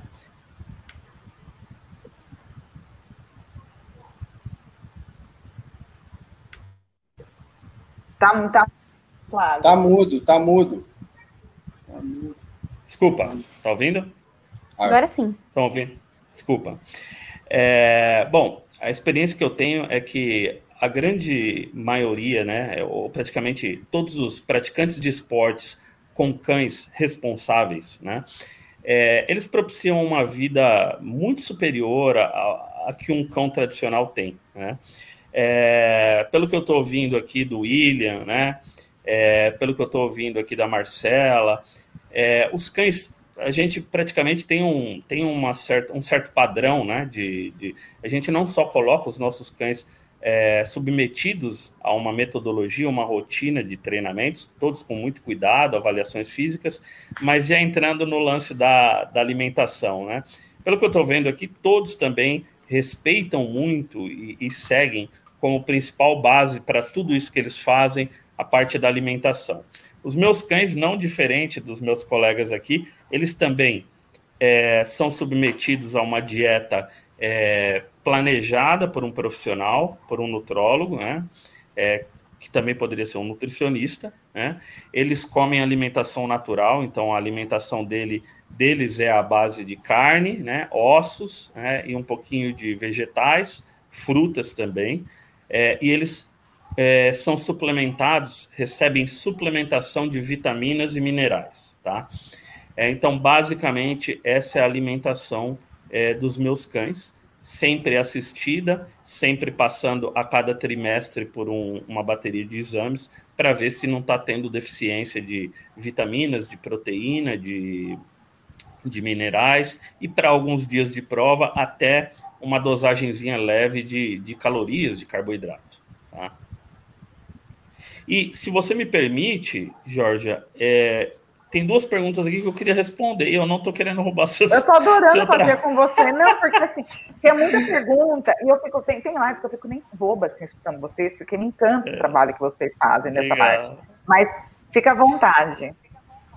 Então, deixa eu responder duas perguntas aqui que eu, eu gosto muito de responder. A primeira, a, a, a primeira não, né, mas a próxima pergunta é do Adria Cedres. Bull Terriers podem participar ao Stafford Athletics? Bull Terrier pode sim, assim como toda, todas as raças que não tiver, ou todos os indivíduos que não tiver nenhum tipo de limitação, nenhum tipo de recomendação veterinária, ele pode sim, desde que ele seja previamente preparado, previamente avaliado, tá? É... Outra coisa que eu não sei se os amigos vão comentar aqui, mas é importante citar: um cão para chegar num nível de maturidade para disputar uma competição de Stafford Athletics, ele leva no mínimo dois anos e entre dois a dois anos e meio para se tornar um indivíduo sênior, tá? Então, meu amigo, meu amigo ou minha amiga é, que fez essa pergunta, Bull Terrier sim pode é, participar, assim como qualquer outra raça que não tenha limitações por recomendação veterinária. Uma outra pergunta muito boa que foi feita, e eu acho que é a última por hora, é se um cão castrado, eu acho que foi do Rafael, se um cão castrado, se ele pode participar e se rende bem. Cara, assim, eu sei que existe muita, muita coisa, muita discussão em cima dessa, dessa parte de cão castrado para prática de esporte. Mas eu vou te responder de uma forma bem simples. O nosso maior, o nosso melhor cão no Stafford Athletics no Brasil, ele é castrado. O nosso fenômeno Romeu, do meu amigo Renato. Então, assim, é um cão de ponta, de altíssima performance, ele sobra em todas as marcas, tá? E é um cão castrado, tá? Então, pode sim, e o Romeu tá aí de prova que rende muito bem. Fui desmutar e fechei minha câmera aqui. É, bom, então, como vocês viram aí, né, um cão atleta é um cão atleta que precisa dos seus suplementos, precisa de uma alimentação adequada, precisa dos seus exames periódicos, né? É, e como eu falei para vocês que estão aí vendo e que talvez estão se interessando a entrar nessa, é, nesse, nesse, meio sinófilo, é, façam vocês também os exames, né, como atleta, porque você vai acompanhar aí os seus cães. Bom, vamos lá. Vamos falar sobre o nosso canal, né? Seja membro. Gente, é o seguinte. Para ser membro, estava R$ 2,99. Eu vou falar para o Eduardo aumentar, porque só com R$ 2,99 eu acho que vocês estão achando que é pouquíssima coisa e vocês querem tipo, pagar mais. Tá? Então sejam membros do canal. Como é que vocês vão fazer? Vocês vão lá no YouTube, embaixo da live ali, tem do ladinho direito, seja membro. E aí você pode escolher seu plano. O plano menor, hoje, R$ 2,99. Aproveitem a promoção, porque a partir de semana que vem eu vou falar para o Eduardo aumentar. E assim, o que, que vocês podem ajudar? Vocês vão ajudar a gente a procurar é, mais temas mais interessantes para vocês, para poder melhorar o nosso sistema, para poder talvez viajar, ou a hashtag, né, André? Georgia na Westminster, por favor, que a gente está, olha, apoia né, hashtag Georgia na Westminster para passar tudo que acontece lá para vocês, inclusive no Agility, né, Marcelo? Eu tô torcendo, hein? Tô, agora gostei. ela gostou. Então, ó, hashtag Georgia na Westminster. Mas, assim, é, vocês ajudando aí o canal e sendo membros, vocês vão ter acesso para poder publicar su, o, o, seu canil, o seu trabalho e apoiar a sinofilia de verdade, que é o que a gente traz aqui para vocês, divulgando temas importantes para todos aqueles que amam cães. Aí eu aí, ó. Tá vendo? Eu sou apoiadora, gente. Sejam também. E aproveitem, porque semana que vem eu vou falar para Eduardo aumentar o valor para vocês darem valor. Fica a dica. Hashtag fica a dica. Mas vamos lá. É, é, agora a gente vai para um um pouquinho, é, diria eu, um pouquinho polêmico, porque a gente está passando por. Eu acho que toda sinofilia, seja a criação, seja o esporte, é, toda sinofilia está passando por uma crise, assim, que, tipo, que para mim é sem cabimento, né? é, no meu ponto de vista, como uma criadora ética, que faz um trabalho bacana, e falando aqui com profissionais tão éticos e tão sérios naquilo que fazem. Então, vamos lá. Com essas leis, isso vai para vocês três, tá? Vai ser um debate entre vocês três, eu só vou olhar de camarote. Com essas leis que estão sendo feitas às pressas, e com certeza sem o menor conhecimento por parte dos políticos, como elas podem impactar na prática dos esportes caninos. Vocês já estão sentindo assim um, é, um certo preconceito das pessoas, porque a informação, a pessoa tem preguiça de buscar informação, essa é a verdade, né? E então as pessoas vão lendo e vão acreditando em tudo que vê, como o, a reportagem naquele canal que não deve ser citado porque ninguém me patrocina. Então, assim, né? Mas quem assistiu sabe. E eu falo que é uma coisa tão interessante. O meu irmão, que assim, eu crio, vai fazer 25 anos esse ano. Meu irmão tem cães meus, é, ama cachorro, tá direto aqui comigo em casa, aqui na chácara. Ele veio me falar dessa entrevista e eu fui rebater. Eu falei assim: peraí, não é bem por aí. Como não? Mas se mostrou na TV. E é uma pessoa instruída, uma pessoa com discernimento, uma pessoa que convive com o criador que assim que, que, que dá vida pelos cães. O que, que vocês acham é, é, das consequências disso sobre o assunto e como é que as pessoas estão vendo os esportes que vocês praticam com, com todas essas mentiras, vamos dizer, né? Esses absurdos que estão falando, que estão tentando fazer com a sinofilia e a prática, principalmente agora com né, o esporte canino. Vamos começar com as ladies, né? Mamá, Marcela, você.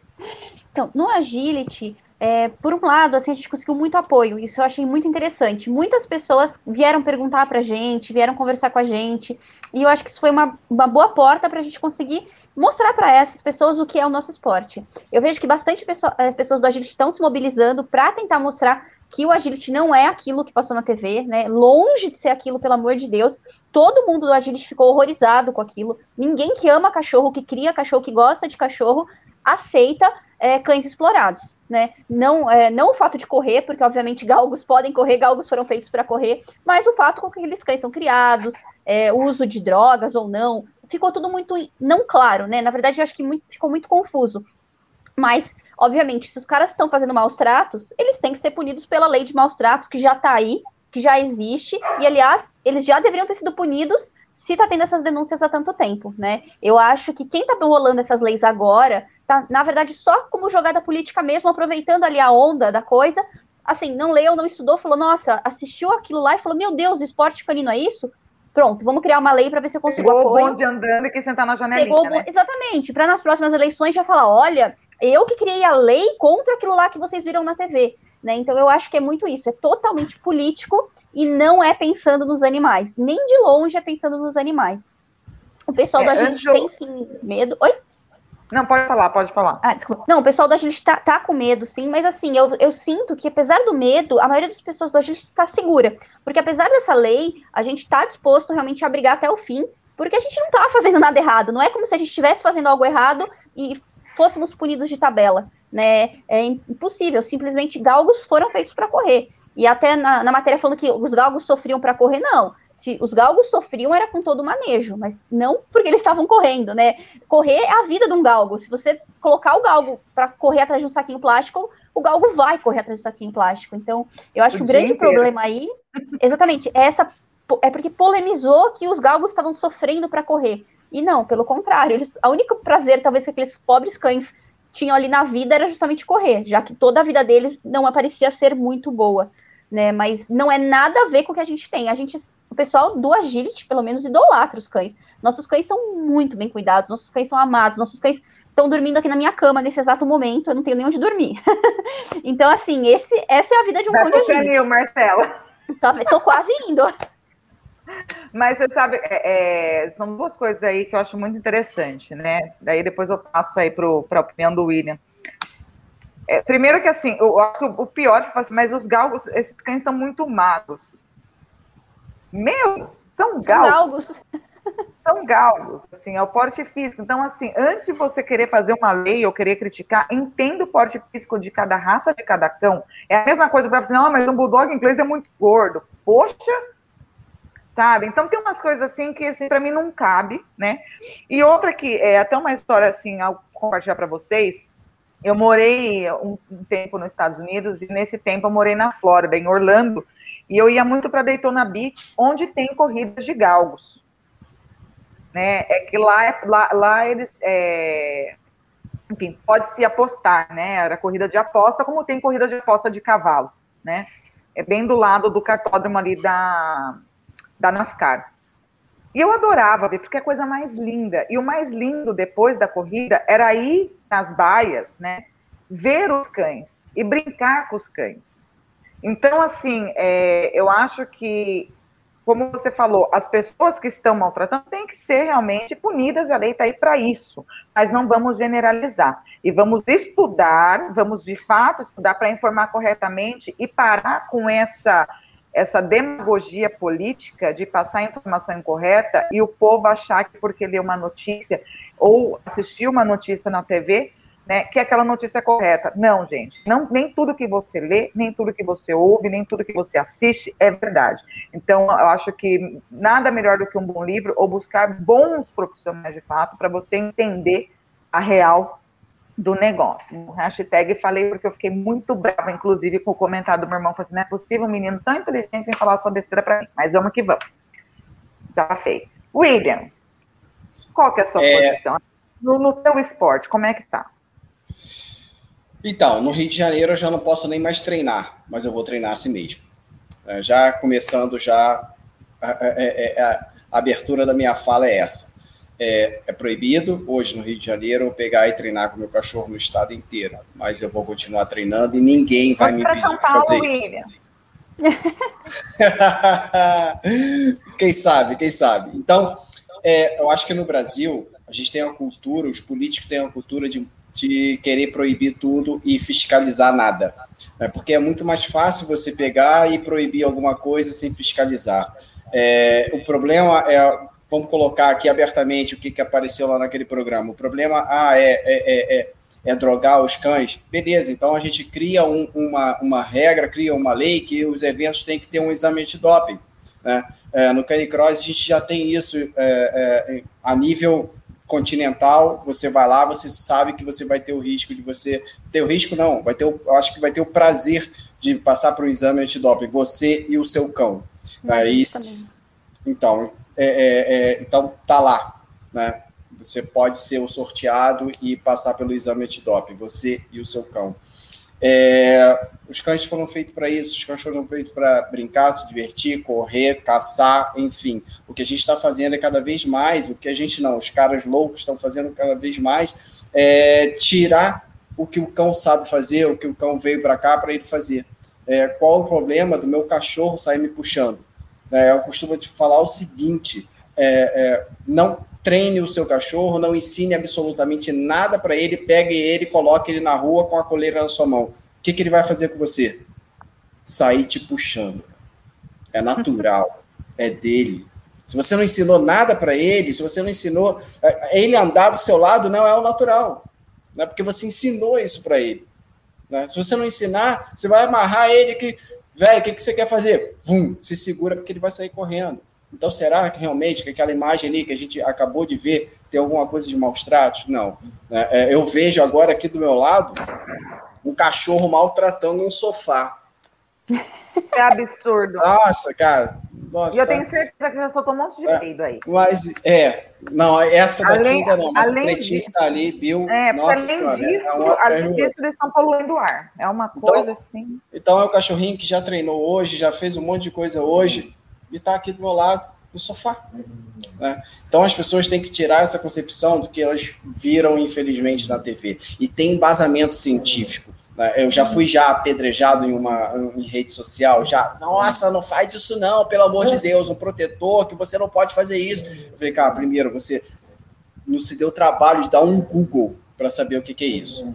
Né? Então, vamos fazer o seguinte, expliquei com maior paciência, isso é real. Expliquei com maior paciência. Claro que eu meditei uma hora antes de ir lá e responder para ele né? Porque a vontade não era responder com aquelas palavras. Falei, olha, e no final eu não sou o dono da verdade, mas faz o seguinte, sai daqui hoje, entra no consultório veterinário, dá sua confiança e fala tudo que eu falei para você aqui para ele. E amanhã, se você realmente achar que isso aqui é um maltrato, você vem e fala comigo.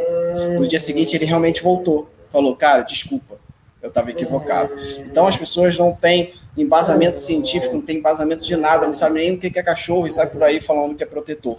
Protetor de quê?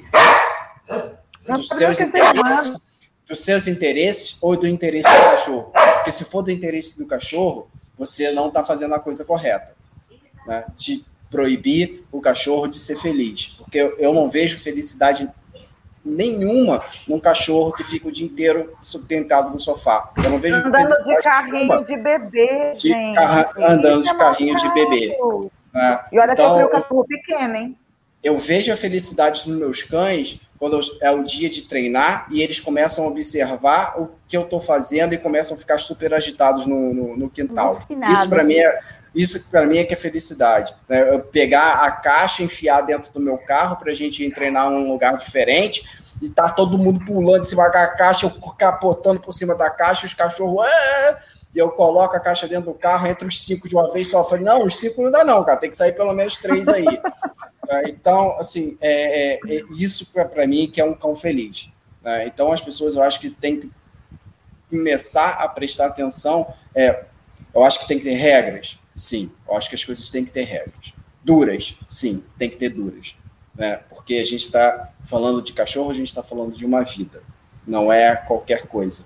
Né? É uma vida que merece ser respeitada respeitada dentro das necessidades delas fisiológicas. A gente tem que pensar nisso também.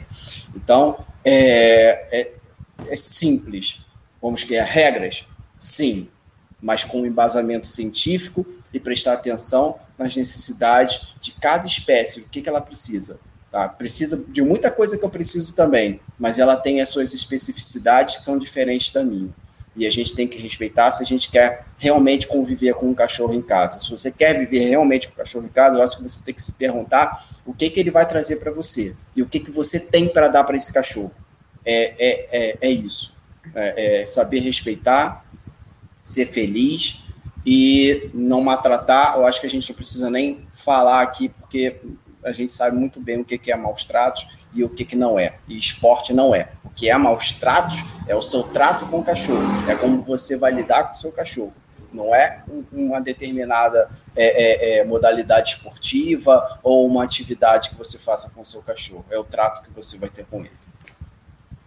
É, é eu acho interessante, né? Um monte de gente reclama por causa dos Poxa, tantos cães de polícia, por exemplo, né? O próprio Malinois, que eu falo que aquele cachorro é endemoniado, porque daqui a pouco, se eu tivesse uma aqui, estaria pulando a janela no segundo andar aqui.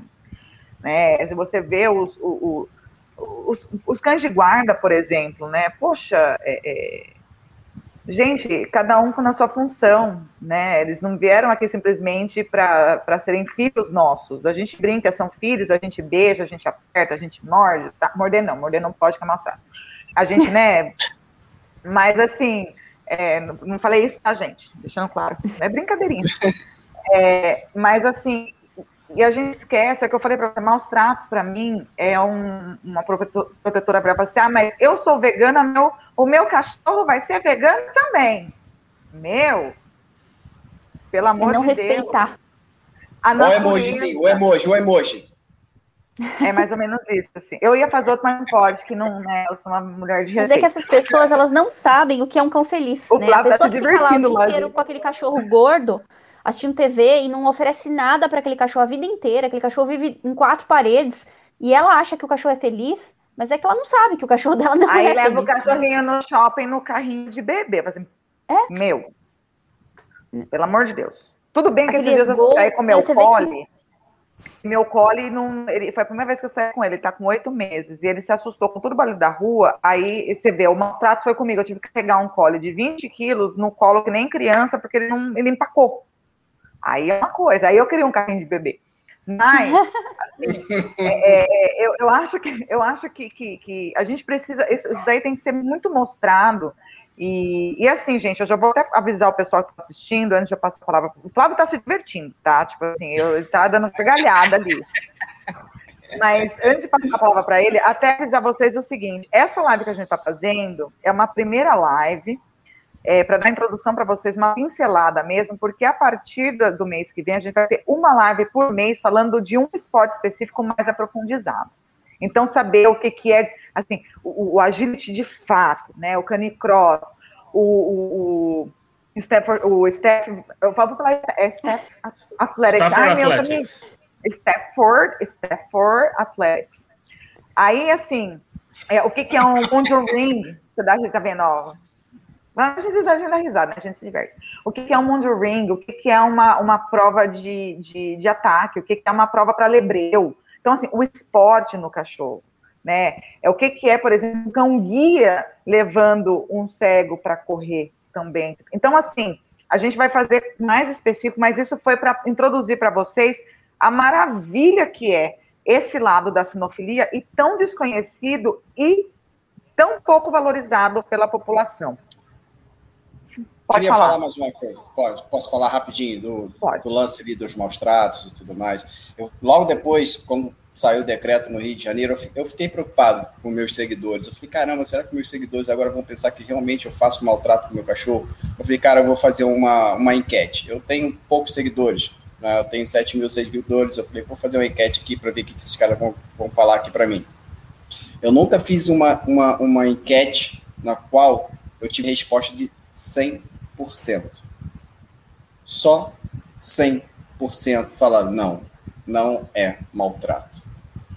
Eu acho que as pessoas que, que, que têm um pouco ali de, de, de um cognitivo, um pouquinho na média, é, conseguem visualizar que aquilo ali é, é uma atividade e é de bem-estar para o cão. Então, é, é, será que realmente esses políticos estão pensando realmente, foi como a, a Marcela falou, será que realmente estão pensando na, na, na vida do cachorro ou estão pensando somente em foto? Daqueles Eles caras que não- são, daqueles caras que são nem na vida loucos. do ser humano. Pois é, daqueles caras que são loucos, que querem é, é, é, é, é, acabar com tudo, querem acabar com, com o criador, querem acabar com, com. Tem uns que falam até que querem acabar com, com a espécie canina. As Será que esses caras. Com as raças e com a espécie mesmo. Querem acabar com tudo. Até os SRD os caras querem acabar. Eu, eu não sei como é que um- uma pessoa diz é, é, é, em todos os lugares que ama o cachorro, que vai lá, faz aquilo com o cachorro, mas ao mesmo tempo quer extinguir. Eu, não- eu- sabe, eu, de boa, eu não consigo. Falta Não de bom senso total e absoluta. Eu não consigo entender. cara. Pior Eu são as amo, pessoas que concordam, eu acho. Pois é, sabe? eu amo meu cachorro, eu amo meus cachorros, eu fico, cara, infelizmente eles se vão, e eu fico assim, cara, vai, eu não consigo mais viver com menos de cinco cachorros, vou ter que arrumar um outro. Eu penso assim. Ah, fica tranquilo, aqui tem 80, Mas- mais ou menos. Então, é, é isso. Eu fiz essa enquete deu aí 100%. Fiz até um, um destaque lá no, no meu Instagram sobre ela, que foi assim: é, eu pensei que tivesse ali um ou dois loucos que me seguem que iam falar que não, é, é maltrato, mas não, não tive. É, eu tive dois votos que os caras voltaram e, e na mesma hora mandaram direto: Ó, voltei errado, cara, desculpa. E eu coloquei os caras lá no, no, destaque, ó, os caras votaram errado, pedi, ó, posso colocar lá que você votou errado? Não, não, pode. Coloquei lá os caras que realmente votaram errado. Então, assim, uma enquete de, eu não, não me lembro agora, mas tá lá os números no, no destaque, mas foi um, assim, tive bastante é, é, é, é clique lá no negócio e 100%. 100%. Então. Seus amigos são todos inteligentes. É isso. Vamos ver se os Gra amigos do graças a Deus. são inteligentes graças também. A Deus. Flávio, é, o teu esporte também é um esporte que exige muito e muitas vezes podem achar que é maus tratos, né? Porque, assim, o, o, o, o bull em si, o bull terre, to, todos os terras e os bulls, eles são mais é, agitados, digamos assim. Como é que, como é que foi para você? Como é que está sendo? É muita crítica, é. muita paulada? Como é que é? É, tem muita, tem muita coisa para falar aqui. Espero que eu seja objetivo e sintetize tudo muito bem porque é um assunto que eu não gostaria de esquecer os principais pontos. Né? A primeira coisa é que eu acho que, em comparação com os meus amigos aqui, é, não querendo ser vítima, né, mas a gente acho que sofre um pouquinho mais. Por quê? Porque o histórico dos Bulls é, ele vem de um histórico de, de, de cães usados para rinha, né? É, o, o, o nosso tipo de treinamento e de condicionamento, ele conta com o trabalho também com esteira, né? E é, é, como eu costumo dizer: a água que mata a sede também mata afogado. O celular que serve para fazer uma ligação para salvar uma vida também serve para fazer uma ligação para tirar uma vida, né? Então, uma esteira que eu uso aqui, com muita responsabilidade para treinar sprint com os meus cães, tá? E que eles amam. Eu preciso cobrir. Eu tenho uma esteira emprestada aqui, mecânica do Renato, que deve estar tá na live, e eu tenho que cobrir ela. Porque se eu descobrir, os cachorros pulam em cima e começam a correr que nem louco. Inclusive, tem um vídeo muito famoso aí que é, o cara abre a gaiolinha lá, a jaulinha lá, o cachorro sai correndo e, e sobe em cima da esteira e começa a correr que nem louco. Você vê que ele faz porque gosta. Ou seja, a gente dos Bulls, né? É, a gente já sofreu muito para provar para a nossa sociedade que o dono de pitbull ele não é um, um praticante de rinha, é que o pitbull não é um cão naturalmente agressivo, né? E, e por todo esse nosso histórico, além de tudo isso, o nosso treinamento, o nosso condicionamento, ele é um pouco mais complexo, né? Porque a raça também pede mais, a, a, a raça também é, ela, ela pede outros tipos de, de, de esportes e o desenvolvimento das nossas modalidades também aderiram a determinados outros tipos de esporte. Então, a gente usa esteira com muita responsabilidade para treinar os nossos cães e a gente sofre muito. Por exemplo, numa outra matéria que foi veiculada sobre as rinhas, né, onde abriram um determinado campo, onde viram é, esteiras que eram usados para treinar cães de rinhas, é, a gente também passou a sofrer demais, porque o Top Dog, que é o esporte com pitbull, assim como Stafford Athletics, usa de forma muito responsável a esteira para condicionar os nossos cães. Mas a nossa, nossa sociedade, que é muito carente de uma capacidade de tomada de decisão e de entendimento é, autônomo, ou seja, ela sempre precisa estar, tá, não querendo ofender, a grande parte da nossa população, mas eles, ah, por, por história, por, por, Maria por cultura, vai com as outras. A nossa população ela sempre precisa de algum influenciador. É difícil, né? A gente e, leva muito tempo um, um, país emergente como o Brasil, como os latinos, a gente criar uma cultura autônoma. Agora a gente está começando a criar uma cultura onde as pessoas tentam analisar por uma outra ótica, depois de ser tanto enganado. Né? E é isso que eu estou tentando mostrar aqui sobre a prática de esportes, e aqui eu estou advogando pelo Top Dog Pitbull e pelo Stafford Athletics, porque para mim é a mesma escola. Tá?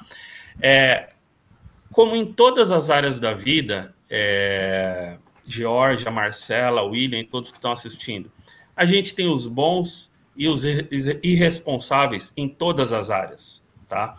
Então, a gente tem tanto pessoas que usam o título de esportistas responsáveis ou praticantes de top dog ou Stafford Athletics, mas esses não são os verdadeiros, esses que não são responsáveis, tanto é que a primeira regra para você participar de um, de um torneio como o nosso é, você tem que passar por um, um, um, comitê que avalia tanto a sua postura como treinador de cão, como sua postura ética e a forma com que você cria o seu cão, para você poder ser convidado ou não, tá?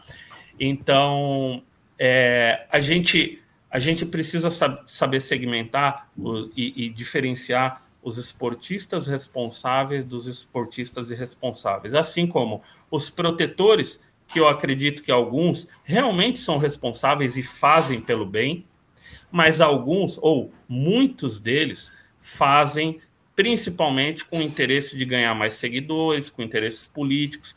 E, infelizmente, como a gente vive no país do 880, a gente já passou pela crise de mostrar que o Pitbull e o Staff Bull não são naturalmente agressivos e uma raça ameaçadora. Agora a gente está passando a onda de provar para a sociedade que o esporte com Staff Bulls, o esporte com os Pitbulls não, não são maus tratos, assim como respingou em vocês também, amigos do Agility, amigos do Canicross, é, que estão tendo que provar a mesma coisa mas a gente, pelo nosso histórico, por, por tudo aquilo que a gente já foi é, relacionado no passado, simplesmente pela raça ser a mesma, eu acho que a gente ainda acaba tendo que provar muito mais para a sociedade. O que mais eu acho, tentando ser o mais rápido e objetivo possível, Georgia? É, em, em, questão de protetores, eu acho que muitos deles são responsáveis, muitos deles estão em busca de, de seguidores políticos, a gente não precisa despender muito do tempo.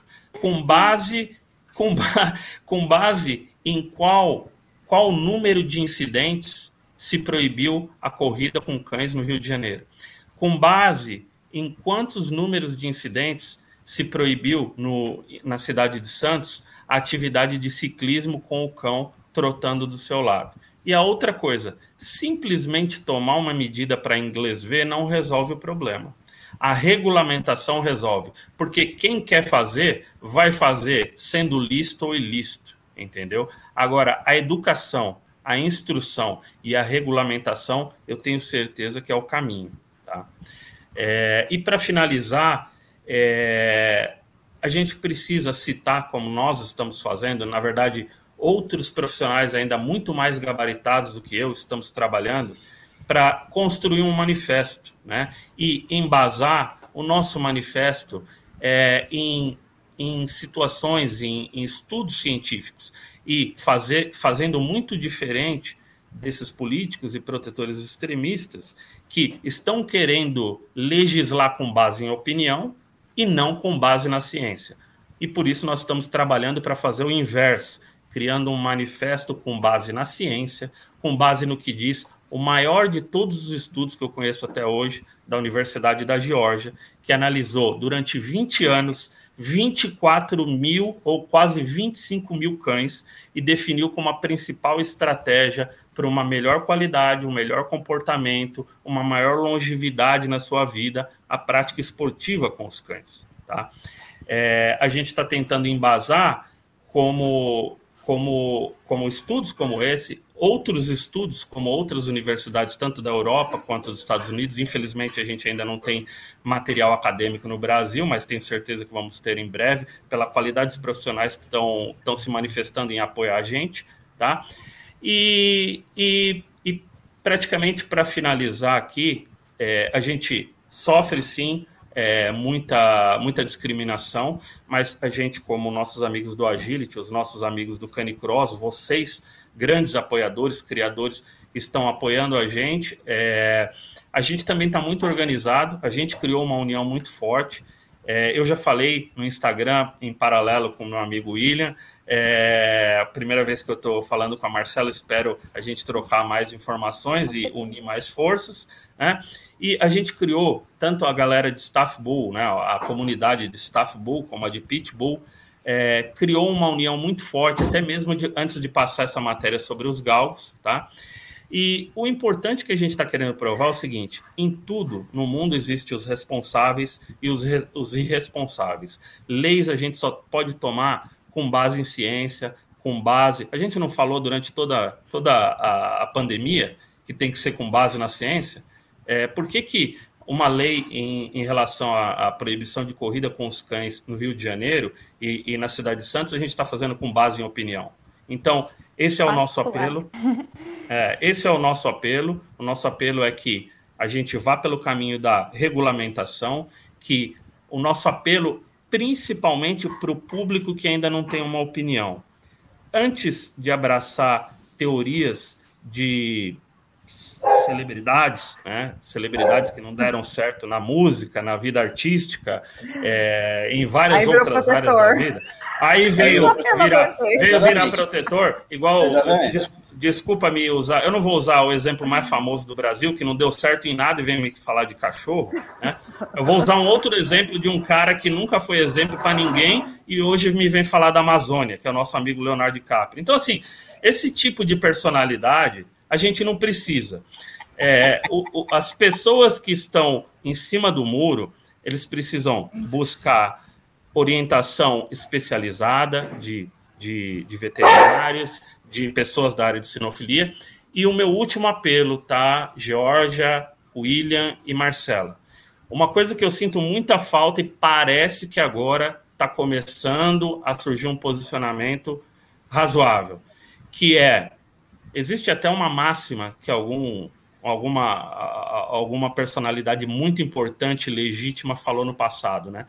É, o que mais eu não me lembro agora quem foi o autor dessa opinião, mas o que mais me assusta não é, é não é essas essas atitudes sem base em estudos, sem base em ciência, sem base em algo legítimo, dessas pessoas aventureiras que estão por aí para ganhar fama. Mas o que mais me assusta, e aqui está o meu apelo, é uma demora ou um posicionamento tardio de entidades sinófilas ou profissionais da área veterinária em vir junto com a gente e explicar que cachorro tem que ser cachorro, em apoiar a atividade responsável de cães, tá? Porque a gente está vendo um barulho muito grande e uma demora considerável de entidades sinófilas e de entidades relacionadas à veterinária é, em apoiar que o esporte com cuidados e com regulamentação ele é uma das melhores coisas que você pode fazer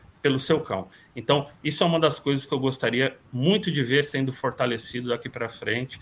A gente já está vendo bons exemplos de, de algumas, alguns grandes é, algumas grandes marcas, eu não vou falar aqui nem fazer comercial, mas a gente já está vendo um posicionamento interessante de algumas grandes marcas da área da área de pet. Tá? Então, basicamente, esse é o meu ponto. A gente está sim, mais do que acho que a maioria, sofrendo muito preconceito, mas a gente tem muita força, a gente tem tanto drive quanto os nossos staff bulls os nossos pitbulls. tá, é, é o meu pitbull aqui, fala, eu vim aqui no colo da mãe. Eu vou fazer canicross, eu vou fazer é agility e vou lá com os bulls lá do seu Flávio, falar para pular no negócio lá. Vai correr na é esteira. Vou correr na esteira. E, assim, e nunca mais ele vai parar. Meus mãos traços. Tava aqui fazendo esteira na minha perna, que ele tá treinando pra pista, ó. E eu nem chamei, ah. ele veio aqui, eu peguei ele no colo, ele tava lá, o rabinho. Jorge, posso fazer só um último pedido para você? Vou pensar no seu carro.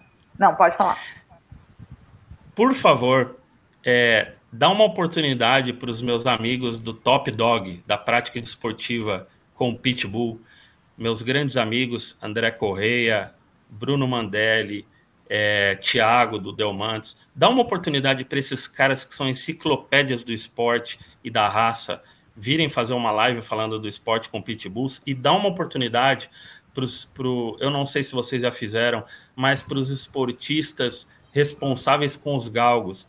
Esses caras tiveram muita, nessa matéria que aconteceu aí, muito criador responsável, muita gente do bem, muito cão e proprietário que tinha aquilo como um dos únicos benefícios da vida, sofreram demais com tudo isso que aconteceu. Então, assim, meu pedido, traz o pessoal do, do Top Dog aqui, dos Pitbulls, traz o pessoal dos Galgos aqui, eh, vamos, vamos dar oportunidade para eles se atenderei, também. Atenderei. Anota aí, Dudu, para você pegar os contatos depois. Com certeza. Eu tenho uma amiga que ela tem galgos, né? Ela é apaixonada por galgos e ela vai para os Estados Unidos, ela faz exposição lá e faz corrida. Corrida recreativa para se divertir, né? super saudável, os cães são apaixonados. Então, assim, tudo tem dois lados da moeda. O problema é que muitas vezes a TV quer mostrar o lado ruim. Por quê? Porque é justamente o lado ruim que dá marketing, né? Falar, ai, que lindo os galguinhos correndo, ninguém vê. Agora, fazer uma matéria de como eles estão sofrendo, como eles estão sendo explorados, olha quanto que deu de repercussão, quantas pessoas não assistiram na TV e foram procurar depois e foram atrás. Então, assim, a gente tem que ver também que a TV, ela tá o quê? Tá buscando mídia, tá buscando pessoas. Então, falar às vezes bem não dá view nenhuma. Agora, você fazer um escândalo, fazer uma coisa, uma denúncia, é o que traz é, visualização para eles. Então, eles têm interesse em, de, em, denunciar e muitas vezes piorar a situação, né? É o que eu falo. Agora, prender os caras que fizeram maus tratos, eu não vejo essa discussão. Eu não vejo ninguém falando, cadê a prisão, então? Cadê... Né, tá tanta gente não, querendo criar leis e leis e leis. É uma coisa que eu estava discutindo no. E vão continuar fazendo a mesma coisa. Exatamente. É, eu, eu, tenho visto mais, uma coisa que deixou feliz essa semana, eu vi vários posts, inclusive, de, de protetores sendo flagrados com maus tratos. Ou seja, a, a, a, o pau que bate em Chico, pá, né, tem que bater também no Francisco, ou seja, não tem dessa. É, uma das coisas que, que eu fico. É, eu vou fazer sim, Flávia, que você pediu, porque eu acho, eu acho muito importante. E uma coisa, a mídia que você falou, Marcelo, porque assim, se, se a gente estivesse aqui falando da desgraça, dos maus tratos, é, mostrando imagens que as pessoas adoram ver essas imagens de snuff que eu nunca vi na vida. É, a nossa live estava bombando, estava com um milhão de pessoas. Milhares, assistindo. milhares. Vamos mostrar é. vídeos de denúncias é, de sofrimento. Exato. Nossa, como as pessoas gostam de, sei lá, é, para mim é, uma, é Consumir, é um né? problema psiquiátrico, né? Agora, a gente está aqui, gente, vocês que têm mídia de verdade, eu sou formada em jornalismo, rádio e TV, ou seja, eu tive que estudar a mídia. É isso aqui. A mídia é a verdade. Eu falo que a gente não tem que se importar com os likes, com os seguidores. Eu prefiro seguidores verdadeiros. Eu prefiro likes verdadeiros. Então, eu prefiro vocês estão assistindo a gente aí, vocês são verdadeiros. Vocês estão aqui porque vocês gostam da sinofilia, vocês apoiam.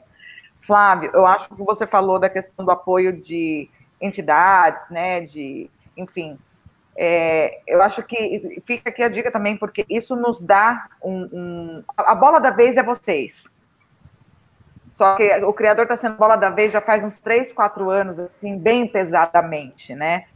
E Sim. então, assim, é, a gente se sente muito mais amparado quando a gente tem entidades sinófilas nos apoiando e se posicionando. Isso é importante porque afinal Exatamente. de contas somos todos sinófilos, né? Então, assim, eu concordo muito com o que você falou. É, aqui, só um comentário que eu achei engraçado aqui. A Camila Junqueira, o último comentário aqui, as pessoas acham que colocar roupa, sapato, viver no sofá são coisas boas para os cães. Você pode ter cães no sofá, mas viver só assim não é bom. Cachorro tem que ser cachorro. É o que a gente vem falando aqui, né? Exatamente. É, é uma coisa que, assim, que bom que a gente tem pessoas que têm essa consciência, e eu peço a todo mundo que é, está assistindo que passe essa informação para frente também. Porque, assim, quando me ligam, quando o cliente me liga, quando alguém vai ligar para o William para pedir uma orientação, um treinamento, ou para o Flávio, ou para a Marcela, como veterinária e como né, uma competidora de agility, eu acho que é uma obrigação nossa também, por mais que a pessoa não escute, eu falo que se de 100, uma escutar, a gente já fez o nosso trabalho, porque essa uma ainda vai levar para mais gente. Então, assim, tenham paciência de explicar, porque infelizmente, é que eu falei para vocês, meu, aconteceu comigo, com o meu irmão que convive comigo há 36 anos, entendeu? Que tá comigo desde que comecei a criar, com 11 anos, ele, tipo, vê a minha paixão pelos cachorros. Uma pessoa discernimento, estudada, né? Eu sou mais inteligente, mas, assim, estudada. E, e, e me falou isso, e ainda discutiu, assim, mas como você não falava assim, cara, tipo, eu preciso te levar um dia para você conhecer a realidade. Então é uma obrigação nossa. Vamos fazer essa campanha de todo mundo postar é, os benefícios, né? Falar o que, que é, fazer as comparações. Eu acho que isso é muito importante. E só assim que a gente vai vencer a causa, e a causa não é nossa. É isso que eu fico mais chateada ainda, porque eu, assim, as pessoas veem como ah, é porque todo mundo é explorador. A causa não é nossa, a causa é deles. É tudo por eles aqui, ó. Isso pegou o fio.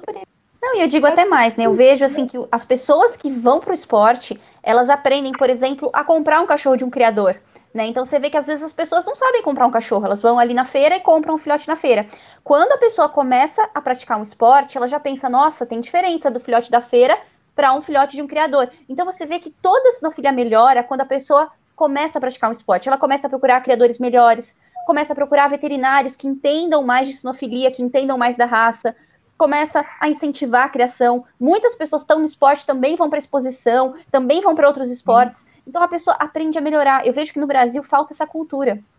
A maioria das pessoas, ela acha que é comprar um cachorro na feira, deixar ele em casa criado com nem um coelho, né, não dá enriquecimento ambiental, não dá nada, não dá atividade, não é? E assim, às vezes você fala, vamos, vamos fazer atividade, ah não, vamos fazer alguma coisa, ah não. Então assim, a pessoa não tem essa noção, ela é contra os maus tratos, mas ela financia comprando o cachorro de lugar errado, ela financia, às vezes. Ou pedindo cachorro errada. doado, né? Ah, você doa cachorro. Exatamente, o que a gente vê de pessoas, ai, eu sou contra comprar, eu sou contra a criação, será que alguém não me doa? Então você vê que a pessoa ela é contra a criação, mas ela quer um cachorro de raça, ela não quer pegar um cachorro e adotar. Né? Então, assim, a gente vê que falta muita cultura na sinofilia no Brasil. Às vezes o pessoal pergunta, ah, o que, é por que, não tem mais gente no agility? Eu falo, falta cultura em sinofilia. Né? Você vai em qualquer país do mundo, a pessoa compra um filhote, ela já pensa, nossa, vou levar numa escolinha de adestramento para fazer a base de filhote. Nossa, tem, tem esporte X, Y, Z, a pessoa pratica muitos esportes ao longo da vida. E aqui no Brasil a pessoa compra para deixar no quintal. Uma ou outra que tem essa atitude de nossa. lá no shopping com o carrinho. Exatamente. Às vezes a gente, a pessoa liga perguntando de agility, a gente explica, ela fala assim: peraí, mas eu vou ter que treinar junto?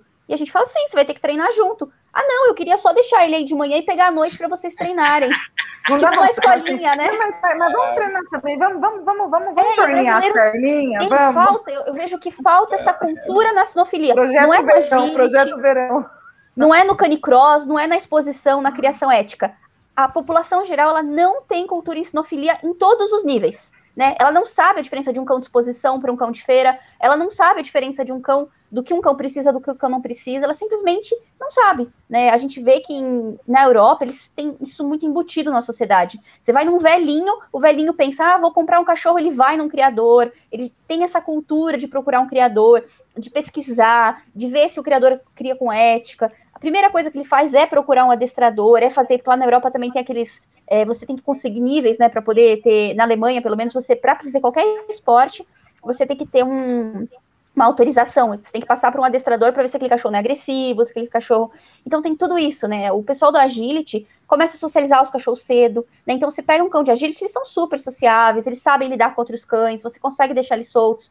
Agora você pega esses cães que as pessoas deixam no quintal o dia inteiro, a pessoa solta o cachorro no parque, ele não sabe nem se comunicar com outros cães. São cães que ficam montando né? nos outros, são agressivos. Então, assim, são cães que estão em estresse constante e a pessoa não consegue ver isso. Por quê? Porque ela não tem a cultura de entender o que o cachorro precisa, né? Então, ela, por não entender, ela acaba criando que nem uma criança, humanizando e trazendo para o cachorro o, que não é saudável. Primeira coisa que tem que buscar saber o que é sinofilia, qual o significado, por que a gente está falando de sinofilia? E por aí seja, vai. A gente precisa adestrar o nosso povo primeiro e depois uhum. os cães. Exatamente. Assim, é, é, é, isso aí eu percebi assim, principalmente nas crianças. Hoje eu dou, hoje eu faço treinamento online, só vídeo chamado e tudo mais, então atendo pessoas do mundo inteiro, né? Eu tenho clientes da Alemanha, eu tenho clientes da Inglaterra, eu tenho clientes na Noruega, Finlândia, enfim. É, os clientes que têm filhos de vez em quando passa ali na videochamada, ele é, interagindo com o cachorro e tal, vejo, acompanho na rede social, é, como é que os filhos desses meus clientes interagem com os cães dele. Assim, é completamente diferente do, das nossas crianças aqui, pelo menos da maioria das nossas crianças aqui. É o filhinho que acompanha o pai para ir fazer um canicross, para fazer uma atividade física com o cachorro. É um filhinho que está ali, sabe, o comportamento da criança perante ao, animal que ele tem em casa, o cachorro que ele tem em casa, é completamente diferente. Eu tenho clientes também no Brasil, você olha assim, cara, eu comecei a reparar mesmo. Eu falei, cara, é completamente diferente. Eu falei, é aí, desculpa o vocabulário, mas é aí que está a cagada. E bota a cagada nisso. É... Porque a gente não consegue educar as nossas crianças para elas entenderem. Não, as pessoas têm preguiça. Se eles têm preguiça de é, chegar e fazer um, um, um, exercício com o cachorro no agility. Enfim. E o que o Flávio Enfim. falou é mais ou menos isso. Quando o cliente liga, você, ah, mas eu não estou conseguindo fazer o cachorro fazer xixi no lugar onde eu queria. E você deu todas as dicas. Assim, né? Você indica um adestrador. Mas eu vou deixar claro. Primeiro ele adestrar você, para depois adestrar o cachorro. Porque quem está fazendo errado é você, não o cachorro. O cachorro é inteligente. Mas, enfim, é complicado. O Eduardo aqui, ele já me puxou a orelha porque a gente já passou do tempo. E o papo vai, papo vem. Mas, assim, é... bom, eu vou passar aí as considerações para vocês, tá?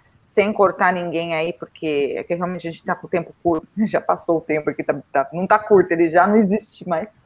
É, e aí eu vou fazer as minhas considerações finais aqui. Então vamos começar, mas, vamos começar com o Flávio, agora eu vou ao contrário. Flávio, suas considerações finais. As minhas considerações finais é, é só ressaltando mais um ponto, né? Para as pessoas que ainda não têm uma opinião formada, para realmente procurar entender né, a diferença entre o praticante de esporte responsável e aquele que não tem responsabilidade com nada, né? Então, é, existem, assim como na profissão, assim como é, na liderança, assim como na política, assim como na veterinária, existem os bons profissionais e os profissionais que não têm responsabilidade. Então, para as pessoas tomarem muito cuidado para não pôr todo mundo no mesmo balaio. Isso é uma coisa. A outro ponto é para as entidades sinófilas, para as marcas que trabalham na área animal, é, se posicionem. Né? Quando se posicionar, se posicionem de forma clara, porque a gente também vê muito posicionamento de entidades que deixam, deixam em dúvida é, qual, qual o real posicionamento deles. Né? É, e para a área política, que os nossos políticos tomem decisões somente na direção de regulamentação com embasamento técnico. Basicamente é isso e agradecer a oportunidade de falar com todos aqui e a oportunidade de falar para aqueles que estão aqui escutando também, tá bom? Muito bem. William? É, primeiramente, agradecer por ter participado desse espaço aqui, de ter dado voz para a gente, para a gente, não sei quantas pessoas hoje tem aqui assistindo a gente, mas espero que pelo menos é, a gente tenha ajudado alguém, não sei. É, isso para mim é o mais importante. Eu acho que as pessoas hoje é, carecem de informação. Ah, é, é, é, o que eu vejo assim na, na, na rede social, que, que, que, as pessoas que me acompanham e tudo mais. É, às vezes eu coloco um simples post lá, olha que eu sou leigo, eu sou profissional de educação física, não sou veterinário, às vezes faço um postzinho lá, pesquiso, coloco lá embasamento científico e tudo mais, coloco lá o, o autor e a pessoa fala assim, nossa, eu não sabia disso. Então, é, é, é, é assim, é, o que eu vejo hoje, tem muita gente que quer fazer uma coisa boa, mas ela carece de informação. É, eu acho que nós que temos aí um, um conhecimento embutido na gente, um conhecimento é, agregado, eu acho que a gente tem sim a obrigação de passar para essas pessoas, ou em rede social, ou num bate-papo, ou num folder, ou no stories, qualquer coisa. É, é, a quantidade de pessoas que eu, sem querer, simplesmente, eu estou afim de escrever isso aqui, e vieram me falar assim, nossa, eu não sabia disso. Uma coisa assim, bem rápida e nem quero entrar no, né, né, nesse, nesse é, é, me aprofundar nisso. Uma vez eu fiz um, um leve é, é, é, post do seguinte: as diferenças que a gente tem como esterilizar um cão sem causar ali é uma disfunção é, desequilíbrio hormonal nenhuma delas, a maioria não conhecia, a gente pode fazer uma ligadura de trompa, ou simplesmente tirar o, o, o, o útero e deixar um ovário, ou simplesmente é, é fazer uma vasectomia num cão. Eu não estou falando que é melhor, um é melhor do que o outro, ou outro é pior do que o outro, não estou entrando nessa questão. Mas a desinformação que as pessoas é, não têm, e simplesmente fazem aquilo que tá que, na maré que está levando. Ah, dizem que é bom, ou então dizem que é ruim, e simplesmente acreditam naquilo e seguem. Eu acho que a gente tem, assim, sim, o dever de passar informação para essas pessoas. Eu acho que esse canal aqui hoje foi sensacional para a gente tentar atingir aí, é, não sei quantas pessoas, mas tomara que a gente tenha atingido aí com alguma informação, que a pessoa saia daqui hoje é, com algum pensamento um pouco diferente. Perfeito. Marcela? Então, eu queria agradecer vocês aqui do Sistema PET, porque realmente eu acho muito importante, que nem o William falou, essa parte da educação, né? As pessoas, elas são muito, muito, muito carentes no Brasil. O Brasil é um país carentíssimo de informação sobre sinofilia, sobre cães, né? As pessoas acham muito lindo, as pessoas adoram, as pessoas consomem como loucas, né? Elas jogam todo o dinheiro que elas têm em cães, mas elas não sabem o que elas estão fazendo, né? Isso em todas as áreas. né? Então a gente precisa muito, muito, muito de informação. Então eu acho que esse trabalho que vocês estão fazendo é muito bom. Agradeço demais o espaço que você deu pra gente, porque eu acho que todo mundo aqui né, deve estar com essa mesma sensação, William, Flávio, que eu. Muito obrigada por ter dado essa oportunidade, essa abertura. Porque a gente às vezes quer falar, a gente quer orientar, mas a gente não tem esse espaço, né? E as pessoas elas precisam disso. Né? As pessoas não sabem comprar um filhote, as pessoas não esco sabem escolher uma raça, né? As pessoas não sabem o que é ter um filhote em casa. Então, como que a gente vai querer que elas saibam o que é um esporte? Então, assim, eu acho que o começo tá, tá na base, sabe? A pessoa saber escolher uma raça, saber por que ela quer aquela raça, que nem você falou. A pessoa tá com dificuldade em ensinar o tapetinho. Como que a gente vai ensinar para ela que um pitbull não está sendo treinado para matar uma pessoa?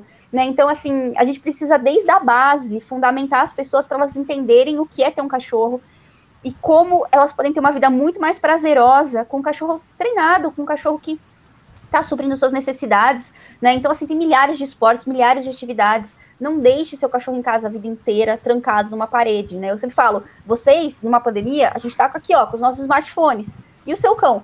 Seu cão, será que ele tem um smartphone ou não? Ele está o dia inteiro vendo uma parede sem ter o que fazer e aquela única perspectiva de vida dele, né? E eu, como veterinário, assim, eu pego muitos cães doentes, obesos, né? Assim, cães estressados, cães com muitos, muitos, muitos problemas comportamentais. Por quê? Porque a pessoa não dá nada pro cachorro. O cachorro não tem nada para fazer na vida dele a vida inteira, a não ser comer. E a pessoa acha que está sendo feliz. Então, muito obrigada por esse espaço. Bom, como dizem, cuidar do cachorro não é apenas dar água ou dar comida. Ele precisa de atenção, cuidados veterinários, né? saber a sua função, viver como cão de fato, que ele veio, né? A natureza dele, ele veio para isso. Né? Não dá para humanizar. Então, essa live, assim, é de extrema importância nesse momento que a gente vive, nesse momento que agora o esporte canino vem vivendo. E que, que, que bom a gente poder contar com grandes profissionais que mostrem de fato, né? Esse lado positivo. Cachorro é cachorro. A gente precisa respeitar a natureza do cachorro, respeitando cada raça, respeitando cada fenótipo, cada né, conformidade de cachorro. Então, assim, fica a dica aí para vocês que são criadores que estão acompanhando. É, importante a gente poder passar isso para os nossos clientes e se unir, se unir que a nossa causa, além dela ser muito mais é, nobre, ela é muito mais linda, né, que é o amor de fato. Então, acho que é isso. Mas, bom, pessoal, muito obrigada né, a todos os nossos convidados, a todos pela audiência, pelo bate-papo aqui com a gente. Não esqueçam de assinar o canal, deixar o like, não deixa o dislike, para deixar o dislike não dá like, não likeia nada, tá, gente? Então, dá lá o likezinho. Lembrando que ela vai ficar gravada aqui no YouTube, no Facebook, e ainda hoje vamos postar no podcast. Então, Daqui a pouquinho vocês podem procurar por Sistema Pet no Spotify, no Deezer ou no seu tocador de música favorito. Amanhã, não esqueçam, às 19h30, aqui no canal e na página do Sistema Pet e também na página do Kennel Clube de Floripa, teremos uma live sobre Schnauzer. Temos contar com três criadores que criam há muito tempo. Não percam. A gente está sempre trabalhando aqui para levar um conteúdo importante e relevante para todos vocês sinófilos que realmente desejam agregar conhecimento. Um beijo para todos. Um feliz carnaval, que não é carnaval, graças a Deus, que eu não gosto de carnaval mesmo. Né? Mas fiquem com Deus e até amanhã. Beijos.